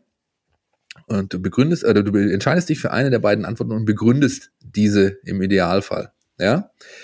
Ähm, jetzt bist du ja ein Rheinländer, in Neuss äh, geboren und äh, aber jetzt schon eine Weile hier und deswegen beginne ich mit meiner Lieblingskategorie, das ist Kulinarik. Ja, ähm, schwäbische Küche, Roschbraten, Spätzle und Soße oder Maultaschen mit Ei und Salat. Was ist dir lieber nach äh, ja, anderthalb Jahren Stuttgart? Äh, Maultaschen mit Ei und Salat, weil es das Öffner bei uns in der Mensa gibt und ich es echt lecker finde. Sehr gut. ähm, Jetzt bist du die ähnliche Generation wie ich. Ähm, das heißt, wir haben wahrscheinlich früher ähnliche Konsolen gezockt. Deswegen nächste Frage: Retro-Konsolen, Gameboy oder Super Nintendo? Was warst du für einer? Warst du der Typ Gameboy oder der Typ Super Nintendo? Oder beides vielleicht sogar? Gameboy, ganz klar. Ich habe immer Tetris gespielt und dieses Super Mario. Also ganz klar Gameboy. Sehr gut. Super Mario. Wir können, es gab beim Gameboy die Option, sich mit Kabeln zu einer Vierergruppe zusammenzuschließen. Wir haben in der Schule in der letzten Reihe immer Mario Kart miteinander gezockt. Großartig. Sehr gut, sehr gut. Ähm, last but not least, wenn Reisen wieder uneingeschränkt möglich ist, Typ Berge oder der Typ See mehr? Äh, typ Berge. Wir sind ganz oft am, am Tegernsee mit der Familie, das, das lieben wir da und ist kurz ähm, ins, ins Zillertal rein. Äh, und da, ja, das Tegernsee ist quasi so eine Art zweite Heimat für uns. Das sind wir wirklich sehr, sehr oft, wenn wir mal zwei Tage frei haben. Ähm, und ganz klar, ganz klar die Berge. Und das Bier ist auch gut. Super. Das ja. Damit hast du es äh, geschafft, ja. Unser, unser Gast, ja, auch selbst im Tiki-Taka sehr entscheidungsfreudig, ja, muss gar nicht groß drum rumreden, gar nicht groß drum rumeiern. Die Entscheidung ist da, zack, so muss das sein. Ich glaube, da ist durchaus auch zu erkennen, wie das halt momentan beim VfB im NLZ läuft. Ja, das ist durchaus ein bisschen eine schöne Parallele. Sehr gut. Wenn du gesagt hättest, hätte ich dir auch ganz klar Tegern sehr hell geantwortet. sehr gut, sehr gut, sehr gut. Thomas, wir danken dir recht herzlich. Das waren sehr unterhaltsam. Ich muss gerade mal gucken. Eine Stunde 25 Minuten ungefähr. Sehr stark, sehr viel drin, äh, sehr viel dran. Wir hoffen natürlich auch für euch da draußen, dass ihr jede Menge mitnehmen konntet von unserem äh, NLZ Newsflash Deluxe in dieser Woche, dem zentralen Bestandteil dieser Sendung. Thomas, vielen, vielen Dank und wie bei jedem Gast äh, gilt auch für dich Wiederholung erwünscht, wenn du mal wieder die, die Zeit nehmen kannst. wir sind da und freuen uns. Ja, vielen Dank, dass ich da sein konnte. Ich finde das klasse, welche, welche Aufmerksamkeit der Nachwuchs in Stuttgart hat. Äh, das finde ich auch was Besonderes, dass sich viele Menschen tatsächlich Gedanken machen, was passiert da im NLZ. Und ähm, wir, wir sind uns unserer Verantwortung auch bewusst, ähm, dass, dass viele Fans, VfB-Fans darauf warten, äh, dass Spieler aus dem Nachwuchs ähm, wieder, wieder zu den Profis kommen. Und da tun wir tagtäglich äh, versuchen wir das Beste dafür zu tun. Und ich finde das klasse, dass wir so eine, so eine Wahrnehmung haben als Nachwuchsleistungszentrum. Und ich glaube, das sind auch alle, die hier arbeiten, sehr stolz drauf. Und da sind wir sehr dankbar, äh, dass wir die Möglichkeiten haben, uns auch da ein Stück weit ähm, zu präsentieren. Ähm, und deswegen danke, dass ich hier sein konnte. Und wir freuen uns, dass du dir wirklich diese Zeit genommen hast, fast ein Fußballspiel lang, äh, dich äh, mit uns hier zu unterhalten über alle Themen. Vielen, vielen herzlichen Dank. Ähm, und ja. Die dritte Halbzeit dann am Freitagabend, ne? Ja. ja wir. In diesem Sinne, Thomas, alles, alles Gute, äh, macht weiter so und bis hoffentlich bald mal wieder. Das war unser Gespräch mit Thomas Krücken. Hoffentlich informativ. Äh, ich gehe aber schwer davon aus, hat uns großen Spaß gemacht mit dem Leiter des Stuttgarter Nachwuchsleistungszentrums mal so richtig den Pass in die Tiefe sozusagen zu spielen und auf Dinge einzugehen, die sonst manchmal, das sagt ja schon der Name in unserem News Flash, etwas zu kurz kommen vielleicht, außer der reinen Ergebnisdarstellung, ähm, die wir oft so drin haben. Jetzt wollen wir aber, bevor wir uns dem Spiel gegen den FC Bayern München widmen, noch einen kleinen Punkt ansprechen. Politimi Schwara! Politimi Schwara! Meinst du sowas? Also sowas wie internationalen Fußball mit Polytechnika Timișoara und so? So sieht's aus. Slaven Belupo und dem Aberdeen FC. Ich freue mich schon ein zweites Loch in den Po, ehrlich gesagt. Nein, so weit ist es noch nicht. Aber ich ähm, muss schon sagen, es hat einen gewissen Charme, egal in welchem Wettbewerb, ob das jetzt der Europapokal ist, also sprich die äh, Europe League oder ob das der, wie heißt der, Christian? Ich kann es mir immer noch nicht merken. Ich wollte, wollte dich schon gerade unterbrechen, ob du nicht sagen wolltest, der Europapokal, der Pokalsieger. Ja, ja, das wäre natürlich auch sehr, sehr schön gewesen. Aber du meinst die, du, du meinst die UEFA Conference League. Richtig, richtig, genau. Alles, was ich mir gemerkt habe, ist im Endeffekt Air Albania Stadion in Tirana. Da muss man hin, ja. Das muss man einfach mal gesehen haben. Nein, aber ich habe mich natürlich ein bisschen eingelesen. Das ist ja ein irrsinniger Wettbewerb, der da auf einen warten könnte. Ähm, wir reden hier von maximal 23 Spielen, die eine Mannschaft absolvieren könnte, würde sie bis ins Finale vorstoßen und dieses dann spielen. Und ich muss sagen, wir haben uns ja redaktionell diese Woche schon damit beschäftigt mit dem Thema. Der Gregor Preis hat mal nochmal in aller Breite aufgearbeitet, was das denn eigentlich ist für ein Wettbewerb. Äh, es gibt ein Co und, Co, Co und Pontra. Ein Co und Pontra, ein Gro und Pontra. Gut, gut, der Meisel. Ich krieg's immer noch ich krieg's immer noch hin. Pro und Contra Zement ähm, von Dirk Preis und Carlos Ubina. Und ich muss sagen, ich bin ja nicht oft Dirks Meinung. Auch äh, als regelmäßiger Besucher unserer Redaktionskonferenz, unserer täglichen, kannst du das ja bestätigen. Aber mh, in dem Fall schon, ich bin ganz klar auf der Kontraseite. Ich finde, klar, Entwicklung ist wichtig und wir reden hier auch regelmäßig drüber. Und ähm, der VfB Stuttgart will da vielleicht mal irgendwann wieder hin. Aber ich würde echt davor warnen, sozusagen den, den dritten Schritt vor dem zweiten anzustreben, so ein bisschen. Ich habe da kein gutes Gefühl. Klar, die, die Jungs äh, haben das vielleicht in den Beinen, die sind alle jung, die können hohe Belastungen vertragen, Belastungssteuerung seitens des Trainerteams wird es auch geben, aber das zweite Jahr nach dem Aufstieg, wissen wir alle, ist wirklich, wirklich schwierig in der Bundesliga und das äh, muss der Fokus sein, der absolute, den der VfB Stuttgart haben muss für die kommende Runde. Und äh, so gern ich auch vielleicht nach Aberdeen, Molde ähm, oder Dublin oder sonst wohin fliegen würde, ähm, für eine Begleitung eines VfB-Spiels. Ich glaube, es kommt zu früh. Wie siehst denn du? Vielleicht, vielleicht an der Stelle jetzt erstmal ein Disclaimer vorweg. Ähm, äh, da ja hier äh, bei uns in Bad Cannstatt rund um den Verein mit dem Brustring ist ein geflügeltes Wort ist zu sagen, Stuttgart international kann man nur besoffen sehen, möchte ich an der Stelle ganz deutlich erwähnen, auch wenn Philipp Meisel Probleme hat, Pro und Contra auszusprechen, wir sind hier nüchtern in der Aufnahmekabine. So, das mal das eine. Das andere, ähm, zu der Frage Europapokal. Ich bin völlig hin und her gerissen. Und ähm, ich fand es zum einen gut, dass die Diskussion, die durchaus auch im Netz wirklich wabert, auch bei den Fans da draußen, ist das gut oder nicht gut, dass wir das auch redaktionell aufgenommen haben. Ich fand es äh, schön, auch mal wieder ähm, ein paar Bilder damals aus dem Archiv gegen den HNK Rijeka zu sehen. Das war übrigens äh, eines meiner Lieblingsauswärtsfahrten, äh, den ich äh, beiwohnen durfte, in dem Stadion Cantrida. Ich weiß nicht, wer sich erinnert. Auf der einen Seite die Felswand, auf der anderen Seite die Adria. Also es ist ein Träumchen. Und ähm, als ob du dich noch dran erinnern könntest. Also, siehst du ja. und ähm, ähm, also zum einen fand ich das sozusagen schön, auch da mal ein bisschen diesen, diesen Retro-Aspekt mal wieder zu haben, den du und ich ja auch immer gerne äh, bedienen. Was jetzt die Sache mit, mit Blick auf die aktuelle Situation angeht. Ähm, bin ich zum einen, äh, folge ich dir und folge auch Dirk und sage, naja, das ist eigentlich ähm, Humbug. Es ist vor allem Humbug in der Hinsicht, ja, wir wissen das mittlerweile ist natürlich Tirana und Molde ist alles schön, aber in letzter Konsequenz ist Fußball halt ein Business. Und in dieser Conference League wirst du so gut wie nichts verdienen. So, das ist mal das eine. Du wirst spielen, äh, fast immer unter der Woche und es kommt fast nichts bei dir rum. Ähm, Corona-Pandemie hinher, ähm, sollte es je irgendwann wieder möglich sein, dass Zuschauer reinkommen. Ich erinnere mich an ganz dunkle Heimspiele gegen Molde mit 10.000 Zuschauern. Auch das würde eher schwierig werden. Ähm, das ist die eine Seite. Die andere Seite, Spielpraxis finde ich gut. Internationale Erfahrung finde ich gut. Ähm, die, die, ähm, auch mal aus diesem Trott rauszukommen, mal nicht nur über Spiele gegen Hoffenheim zu reden. Das wird vielleicht auch unserem Podcast ganz gut tun. Auf der anderen Seite ähm, ist es auch so, ich erinnere mich noch ganz genau daran, äh, wie wir vor boah, wann war das? Ähm, als der VfB dann bei den Bayern 4-1 gewonnen hatte und äh, Tabellensiebter war und es dann darum ging, ich glaube 2018 war das, ähm, wenn Eintracht Frankfurt das Pokalfinale gegen die Bayern verliert, äh, spielt der VfB plötzlich Euroleague Quali. Und äh, auch da haben wir darüber diskutiert, ist es gut oder nicht gut. Ähm, und wegen äh, viele Spiele und Belastung und und und. Was ist passiert? Frankfurt hat das Pokalfinale gewonnen. Der VfB hat die Euroleague verpasst und ist trotzdem im Jahr drauf abgestiegen. Ähm, gar nicht auszudenken, wie das möglicherweise gewesen wäre, wenn der VfB äh, dann noch irgendwie im Sommer sechs Quali-Spiele äh, gegen äh, was weiß ich, Astra Giurgiu oder, oder äh, Lokomotiv Plovdiv spielen würde. deswegen, das ist halt immer so eine hypothetische Diskussion. Du weißt immer nicht, bringt dir das was, bringt dir das nichts. Beim VfL Wolfsburg wird gerade darüber diskutiert, naja, vielleicht schön, dass sie schon in der Vorrunde ausgeschieden sind, äh, die, die Euroleague-Gruppenphase nicht spielen müssen, deswegen performen sie jetzt in der Bundesliga, ist für mich alles eine Stellvertreterdiskussion, weil es einfach keiner weiß. Ähm, was ich glaube, und damit möchte ich jetzt nicht der ganzen Diskussion den Wind aus den Segeln nehmen, aber ich tue es jetzt trotzdem.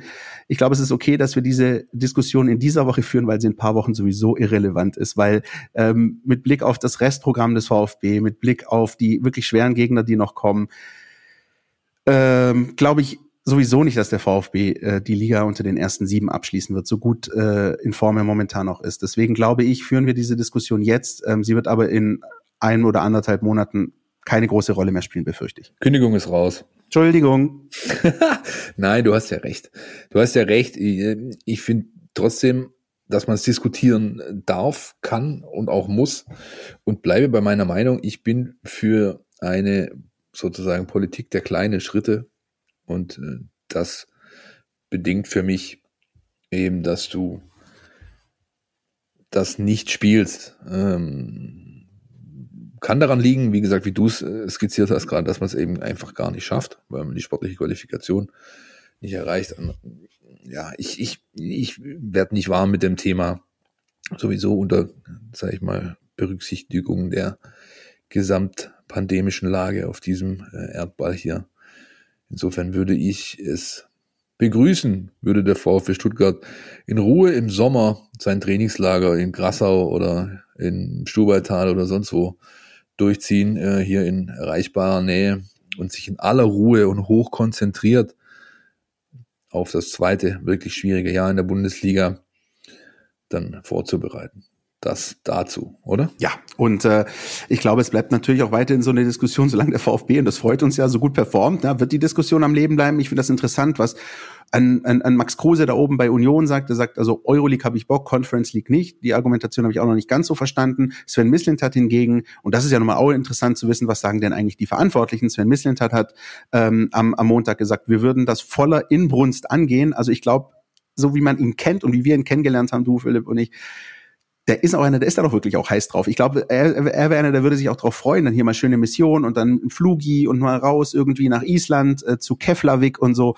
Also ähm, ich glaube ihm das, ich nehme ihm das ab. Ähm, ich ich, ich glaube auch, dass Teile der Mannschaft Bock drauf hätten, aber wie gesagt, ich glaube, boah, in der Gesamtbetrachtung eher ne. Und schon gar nicht, wie du es gerade gesagt hast, pandemische Lage auch nochmal schwierig. Klar musst du es mit voller Inbrunst angehen, wenn du dann qualifiziert bist, ist doch logisch. Du kannst doch nicht sagen, ich mache das jetzt hier mit Standgas. Und natürlich, ähm, ich meine, man muss bemerken oder man kann bemerken, dass Misslintat in diesen Aussagen schon teilweise den doppelten Konjunktiv bemüht hat. Ja, also um dass sich auch wirklich jegliche Art von Hintertürchen offen zu halten, sozusagen. Aber Christian, lass uns das abschließen. Wir zwei machen jetzt einen Deal hier unter Zeugen in der 150. Ähm, Folge des Podcasts statt. Wenn es uns möglich ist und unsere Dienstpläne das zulassen, dann fliegen wir im Spätherbst, vielleicht zu früher Oktober, nach Rijeka runter, setzen uns in die Strandbar vorm Stadion und nehmen da eine Folge auf. Einverstanden? Darauf kannst du dich verlassen. Deal, sofort. Ja, wie, wie könnte ich da widersprechen? Gut. Ja, dann eine kleine Palette Oschusko dazustellen und dann wird das, äh, wird es ein lustiger Nachmittag, glaube ich. Denke ich auch. Ich, äh, übrigens kleine Anekdote noch, ähm, das war ja dieser Tag in Rijeka. Äh, das Spiel war 2045 und es ist wirklich so gewesen, dass Großteile der, der VfB-Anhängerschaft 2015 noch am Strand waren, der wirklich ein Steinwurf von diesem Stadion entfernt ist.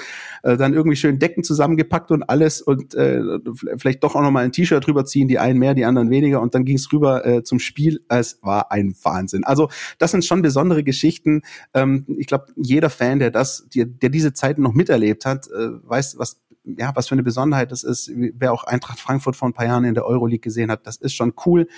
Ähm, ich sag mal so, der Deal steht jetzt, Philipp, und wir werden das aufmerksam beobachten, was sich da so tut in der Tabelle. Sehr gut. Dann lass uns doch auf das Spiel am Samstag blicken. Im Schlauchboot zu Fröttmanning, ich habe es vorher schon angekündigt, ähm, der Allianz Arena des FC Bayern München. Was wartet denn da auf den VfB Stuttgart. Außer natürlich der 26. Bundesligaspieltag und der deutsche Serienmeister, Christian. Es wartet ähm, der Trippelsieger, der amtierende, und natürlich viel wichtiger, ja, der, der Sieger des Weltpokals. Äh, das ist ja ein Wahnsinn. Ähm, nee, also es wartet natürlich die momentan auf dem Papier beste Fußballmannschaft der Welt. Und es wartet aber ein Spiel, aus meiner Sicht, ich weiß nicht, wie du siehst, ein Spiel, in dem der VfB aber mal gar nichts zu verlieren hat. Ich will nicht sagen Bonusspiel, du hast es vorher schon, da, da haben wir schon gesagt, nee, nee, kein guter Begriff, aber es wartet ein Spiel, in dem der VfB rausgehen kann und ja, frei nach Franz Beckenbauer geht's raus und spielt Fußball und zeigt mal, was er könnt. Und ich bin gar nicht mal so pessimistisch. Ja, das ja, ich freue mich einfach drauf. Also ist ein guter Leistungsvergleich ähm, ähm, oder Leistungsabgleich, ja, wenn man sich ans Hinspiel erinnert, das war dann wo ergebnismäßig äh, deutlich war, aber wer das Spiel gesehen hat, so deutlich war es gar nicht. Das hat richtig Spaß gemacht. Da hast du zum ersten Mal so in der Saison gemerkt, finde ich im, im, in der Retrospektive, dass okay, bange sein muss es ja nicht um den VfB Stuttgart. Ja, also wenn du gegen den Branchenprimus ähm, so mitzockst, dann scheißt dir nichts, um nochmal auf die letzte Folge anzuknüpfen. Ja, also da hat da hat nicht, es war nicht so, dass der Respekt gefehlt hat, der war schon da, aber es war halt, aber es war halt jetzt nicht dieses äh, Kaninchen äh, äh, vor der Schlange Ding oder so, wie es ja oft so ist von Mannschaften, die nach München fahren oder die gegen München spielen. Ähm, das hat mir schon sehr, sehr gut gefallen und mir insgesamt ein, so ein positives Grundgefühl für die, für die kommenden Aufgaben irgendwie gegeben. Und ähm, jetzt hast du ja fast eine ähnliche Situation. Also du, du, du brauchst äh, dir wegen überhaupt nichts Gedanken zu machen, stehst solide da, kannst völlig befreit aufspielen und hast einen Joker in der Hinterhand, der ähm, Nico Gonzalez heißt, der die letzten Wochen gefehlt hat und den man jetzt offensichtlich schon die Tage so als Materazzo durchklingen lassen, mit dem Lasso einfangen musste, damit er nicht noch plötzlich gegen Hoffenheim von der Tribüne auf den Platz rennt und noch mitkicken will. Ja, also der scheint sich komplett erholt zu haben von seiner Verletzung. Ähm, in Argentinien, hat da seine Reha-Maßnahmen gemacht, ähm, wurde jetzt letzte Woche noch äh, zurückgehalten, weil er, glaube ich, erst ein Mannschaftstraining oder so ähm, in Teilen mit, äh, mitgemacht hat. Er musste ja noch quasi separiert arbeiten aufgrund der, sage ich mal, Lage bezüglich äh, Corona. Und äh, jetzt ist er vollumfänglich im Mannschaftstraining. Und ich glaube, wenn du den am Wochenende von der Bank bringen kannst, ist das doch was ganz Nettes eigentlich, ja, für einen Aufsteiger, würde ich mal sagen. Wo wurde Nicolas Gonzalez übrigens noch von der Bank gebracht in dieser Saison? Bei Borussia Dortmund. Richtig, genau, bei Borussia Dortmund. Und an das Spiel erinnert man sich jetzt auch ganz gern. Soll nicht heißen, ja. dass es am Samstag ein 5-1 gibt, aber das war eine ähnliche Situation. Ne? Gegen eine Spitzenmannschaft dann nochmal Gonzales von der Bank bringen, nicht so schlecht. Ja, und er kam aus der Verletzung. Ja. Richtig? Ja. War eigentlich doch richtig zu erinnern. Der hat sich doch im, in, im, im Trainingslager dann irgendwie äh, auch was getan und hat dann deswegen ein paar Wochen ähm, später erst sozusagen in die Saison gefunden, wenn ich es nicht so richtig weiß. Nagelt mich nicht genau drauf fest, aber die, das stimmt schon, es sind erstaunliche Parallelen, das muss man so sagen. Ja, wer natürlich fehlen wird am Samstag und das ähm, ist ärgerlich, vor allem, glaube ich, für ihn selbst, weil ähm, somit auch die Reise zur belgischen Nationalmannschaft flach fällt, ist Orel Mangala, der sich verletzt hat im Spiel äh, gegen Hoffenheim, ausgewechselt wurde, Muskelfaserriss hat sich bestätigt. Ähm, da hat es aber jetzt auch eine, einen sehr guten Ersatz gegeben, würde ich sagen, gegen Hoffenheim mit äh, Naohiro Ahamada, der äh, reinkam. Ich muss ganz ehrlich sagen, hatte so ein bisschen mummeliges Gefühl, ob das gut geht. Dann am Ende kickt er, aber als hätte er schon 100 Bundesligaspiele in den Beinen. Das war sehr beeindruckend. Ist dementsprechend auch wieder die ganz realistische Option für das Spiel bei den Bayern. Und ich sag mal so, also mehr Lackmustest geht dann auch nicht für so einen jungen Kerl äh, im Mittelfeld. Nein, absolut nicht. Ich habe den ja bewertet. Also wir machen ja immer die Einzelkritik, die Noten für die Roten zum Spiel. Das gibt einmal die Note und dann gibt es eben noch eine detailliertere Einschätzung von uns Redakteuren. Und ich nehme immer gern äh, Torwart, Dreierkette, Doppel-Sechs, weil das irgendwie auch so meine Positionen waren und so und ich eben, eben da einfach mehr ein Auge drüber, äh, drauf habe als eben auf die Offensiven. Ähm, und dann nimmst du auch immer die, die reinkommen. Wenn eine Position, die du hattest, irgendwie gewechselt wird und deswegen war Naui auch bei mir auf dem Zettel. Und ich habe dann schon sehr, sehr genau hingeschaut. Und ich musste sagen, ich hatte davor ihn ja oft in der Regionalliga Südwest spielen sehen und dagegen Mannschaften, ähm, wo wo es etwas robuster zuging, sage ich jetzt mal, also gegen den TSG Balingen oder sowas. Und da war es so lala. Und ähm, dann hatte er Spiele drin gegen so Kandidaten Schott Mainz und sowas, wo, wo, wo er herausgeragt hat, wo du ganz genau gesehen hast, der ist hat er in der Regionalliga eigentlich nichts mehr verloren. Ja. Dann hat er aber auch Spiele drin gehabt, wie beispielsweise, also die quasi von Mannschaften, die auf demselben Level sind. Also so eine, wir haben es vorher mit Thomas Krücken angesprochen gehabt, also eine, eine, eine Ausbildungsmannschaft, eine NLZ-Mannschaft, SC Freiburg 2 namentlich. Und da ist er untergegangen. Ja, also da war technisch sehr hohes Niveau am Start und hohes Tempo, hohe Intensität. Und da konnte er nicht mitgehen. Und das hatte ich so ein bisschen im Hinterkopf, als er reinkam. Hat mir dann aber innerhalb der zwei, drei Minuten, die er dann noch vor der Pause hatte, hat sich das komplett in Luft aufgelöst. Weil du hast sofort gesehen, okay, der macht, äh, hat dir gar keinen, hat sie gar keinen Kopf gemacht irgendwie. Ist vielleicht auch gar nicht schlecht, wenn du.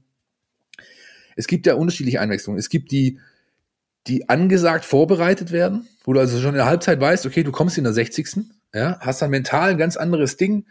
Ähm, äh, okay, jetzt komme ich, jetzt ist meine halbe Stunde, jetzt, jetzt muss ich mich zeigen. Und es gibt diese ungeplanten Wechsel. Und das war ein ungeplanter Wechsel, denn eben die Verletzung. Und du hast gesehen, der stand links an der Eckfahne, hat sich warm gemacht mit dem Rest und, und, äh, und ich glaube, der Peter Perchthold war es, hat irgendwann so, hey, hier, hier, Wechsel, Wechsel, Wechsel, hat, hat ganz aufgeregt geschrien. Komm endlich. Dann ist er dahin gesprintet, hatte kurz noch äh, eine Minute, sich ein Trikot überzustreifen und Schienbeinschoner reinzustecken und dann ging es auf den Platz. Das hat, er hatte gar keine Zeit, sich irgendwie einen Kopf zu machen, oh Gott, was ist denn jetzt hier Bundesliga, Heimdebüt. Und das ähm, hat sich dann sozusagen positiv ausgewirkt. Und so kam auch aus der Pause und dann in den ersten, sag ich mal, Minute 46 bis 55 hast du gesehen, okay, also abgezockter geht's eigentlich kaum. Und er hat genau das gemacht, was du brauchst auf der Position und was du auch tun solltest als junger Spieler, wenn du reinkommst auf so einer wichtigen strategischen Position. Keine Faxen, keine Übersteiger, keine äh, Hackespitze 1, 2, 3 Aktionen, sondern gucken, Kopf oben haben, Zweikämpfe annehmen, wenn möglich gewinnen, bei Ball gewinnen, Kopf hoch, nächster Pass, nächster Mann anspielen, kurz, flach, einfach, zack, zack, zack. Und das hat er alles gebracht. Und ich musste mich am Schluss zügeln, äh, dass ich ihm nicht eine bessere Note als eine 2,5 gebe, weil er hätte sie eigentlich fast schon verdient gehabt, aber es war wirklich ein erfrischender Auftritt und ich bin sehr, sehr gespannt jetzt, um diesen Monolog zu beenden, äh, die Naui Ahamada Bewerbungsrede des äh, Philipp Meisel, ob ihn Rino Materazzo am Samstag echt von Beginn an bringt, denn die Position ist vakant. Orel, du hast es angesprochen, kann nicht spielen.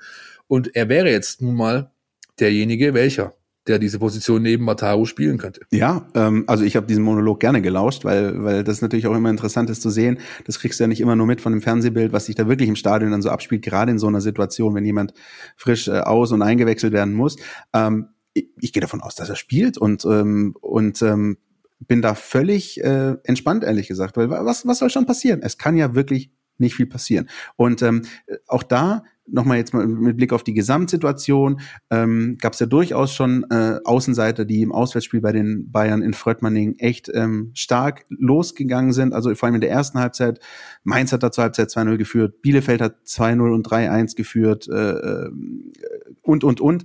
Also die Bayern sind da schon nicht ganz äh, unverletzbar. Und wenn der VfB schafft, einen guten Start zu erwischen und vielleicht nicht gleich nach 20 Minuten 2-0 hinten liegt, hey, dann also ich freue mich auf dieses Spiel, ähm, weil, weil wirklich auch die Tabellensituation es einfach so hergibt, dass man sich völlig uneingeschränkt darauf freuen kann. Und das ist echt, das ist echt ein schönes Gefühl, muss ich sagen. Ich grinse ein bisschen, ich weiß nicht, ob man es hört. Ja, und jetzt stell dir mal vor, was da los wäre, wenn Zuschauer zugelassen ja. äh, sein würden. Alter, ja. Dann hast du hier eine Völkerwanderung auf der A8, Mann.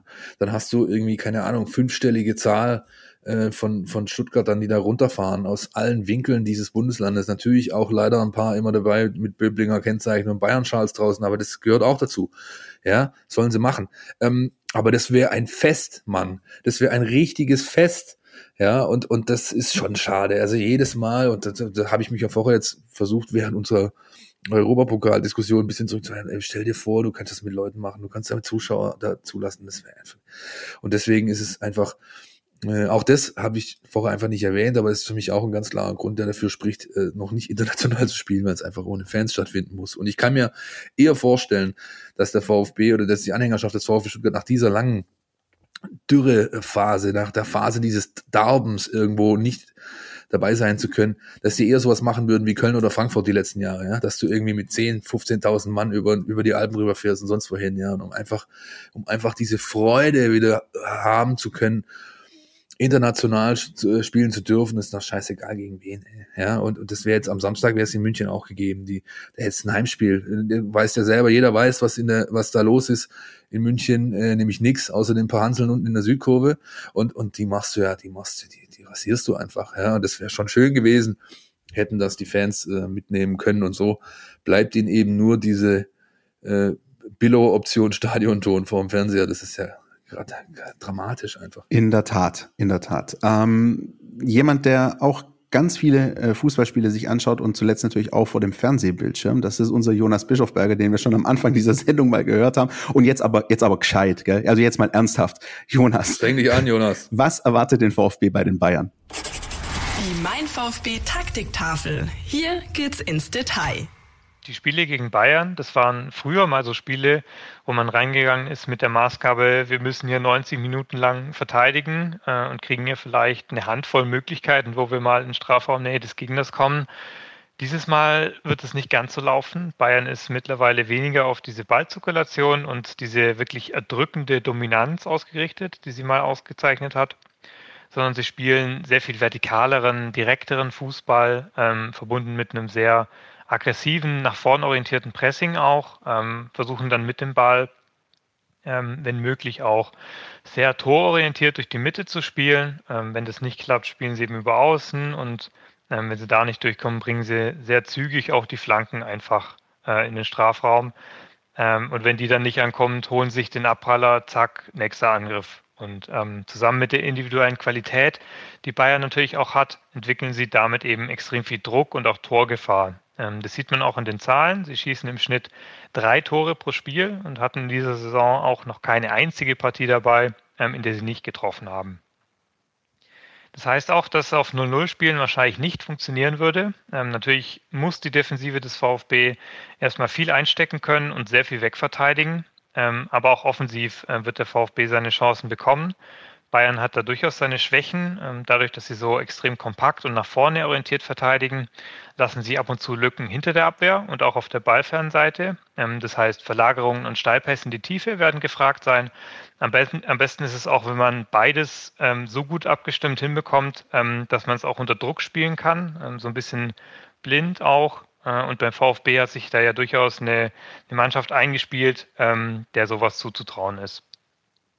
Man muss aber trotzdem sagen, dass der VfB schon im Hinspiel auch gut mitgehalten hat, aber eben trotzdem keine Punkte holen konnte. Ähm, letzten Endes dürfte es auch wieder schwierig werden gegen diese individuelle Klasse.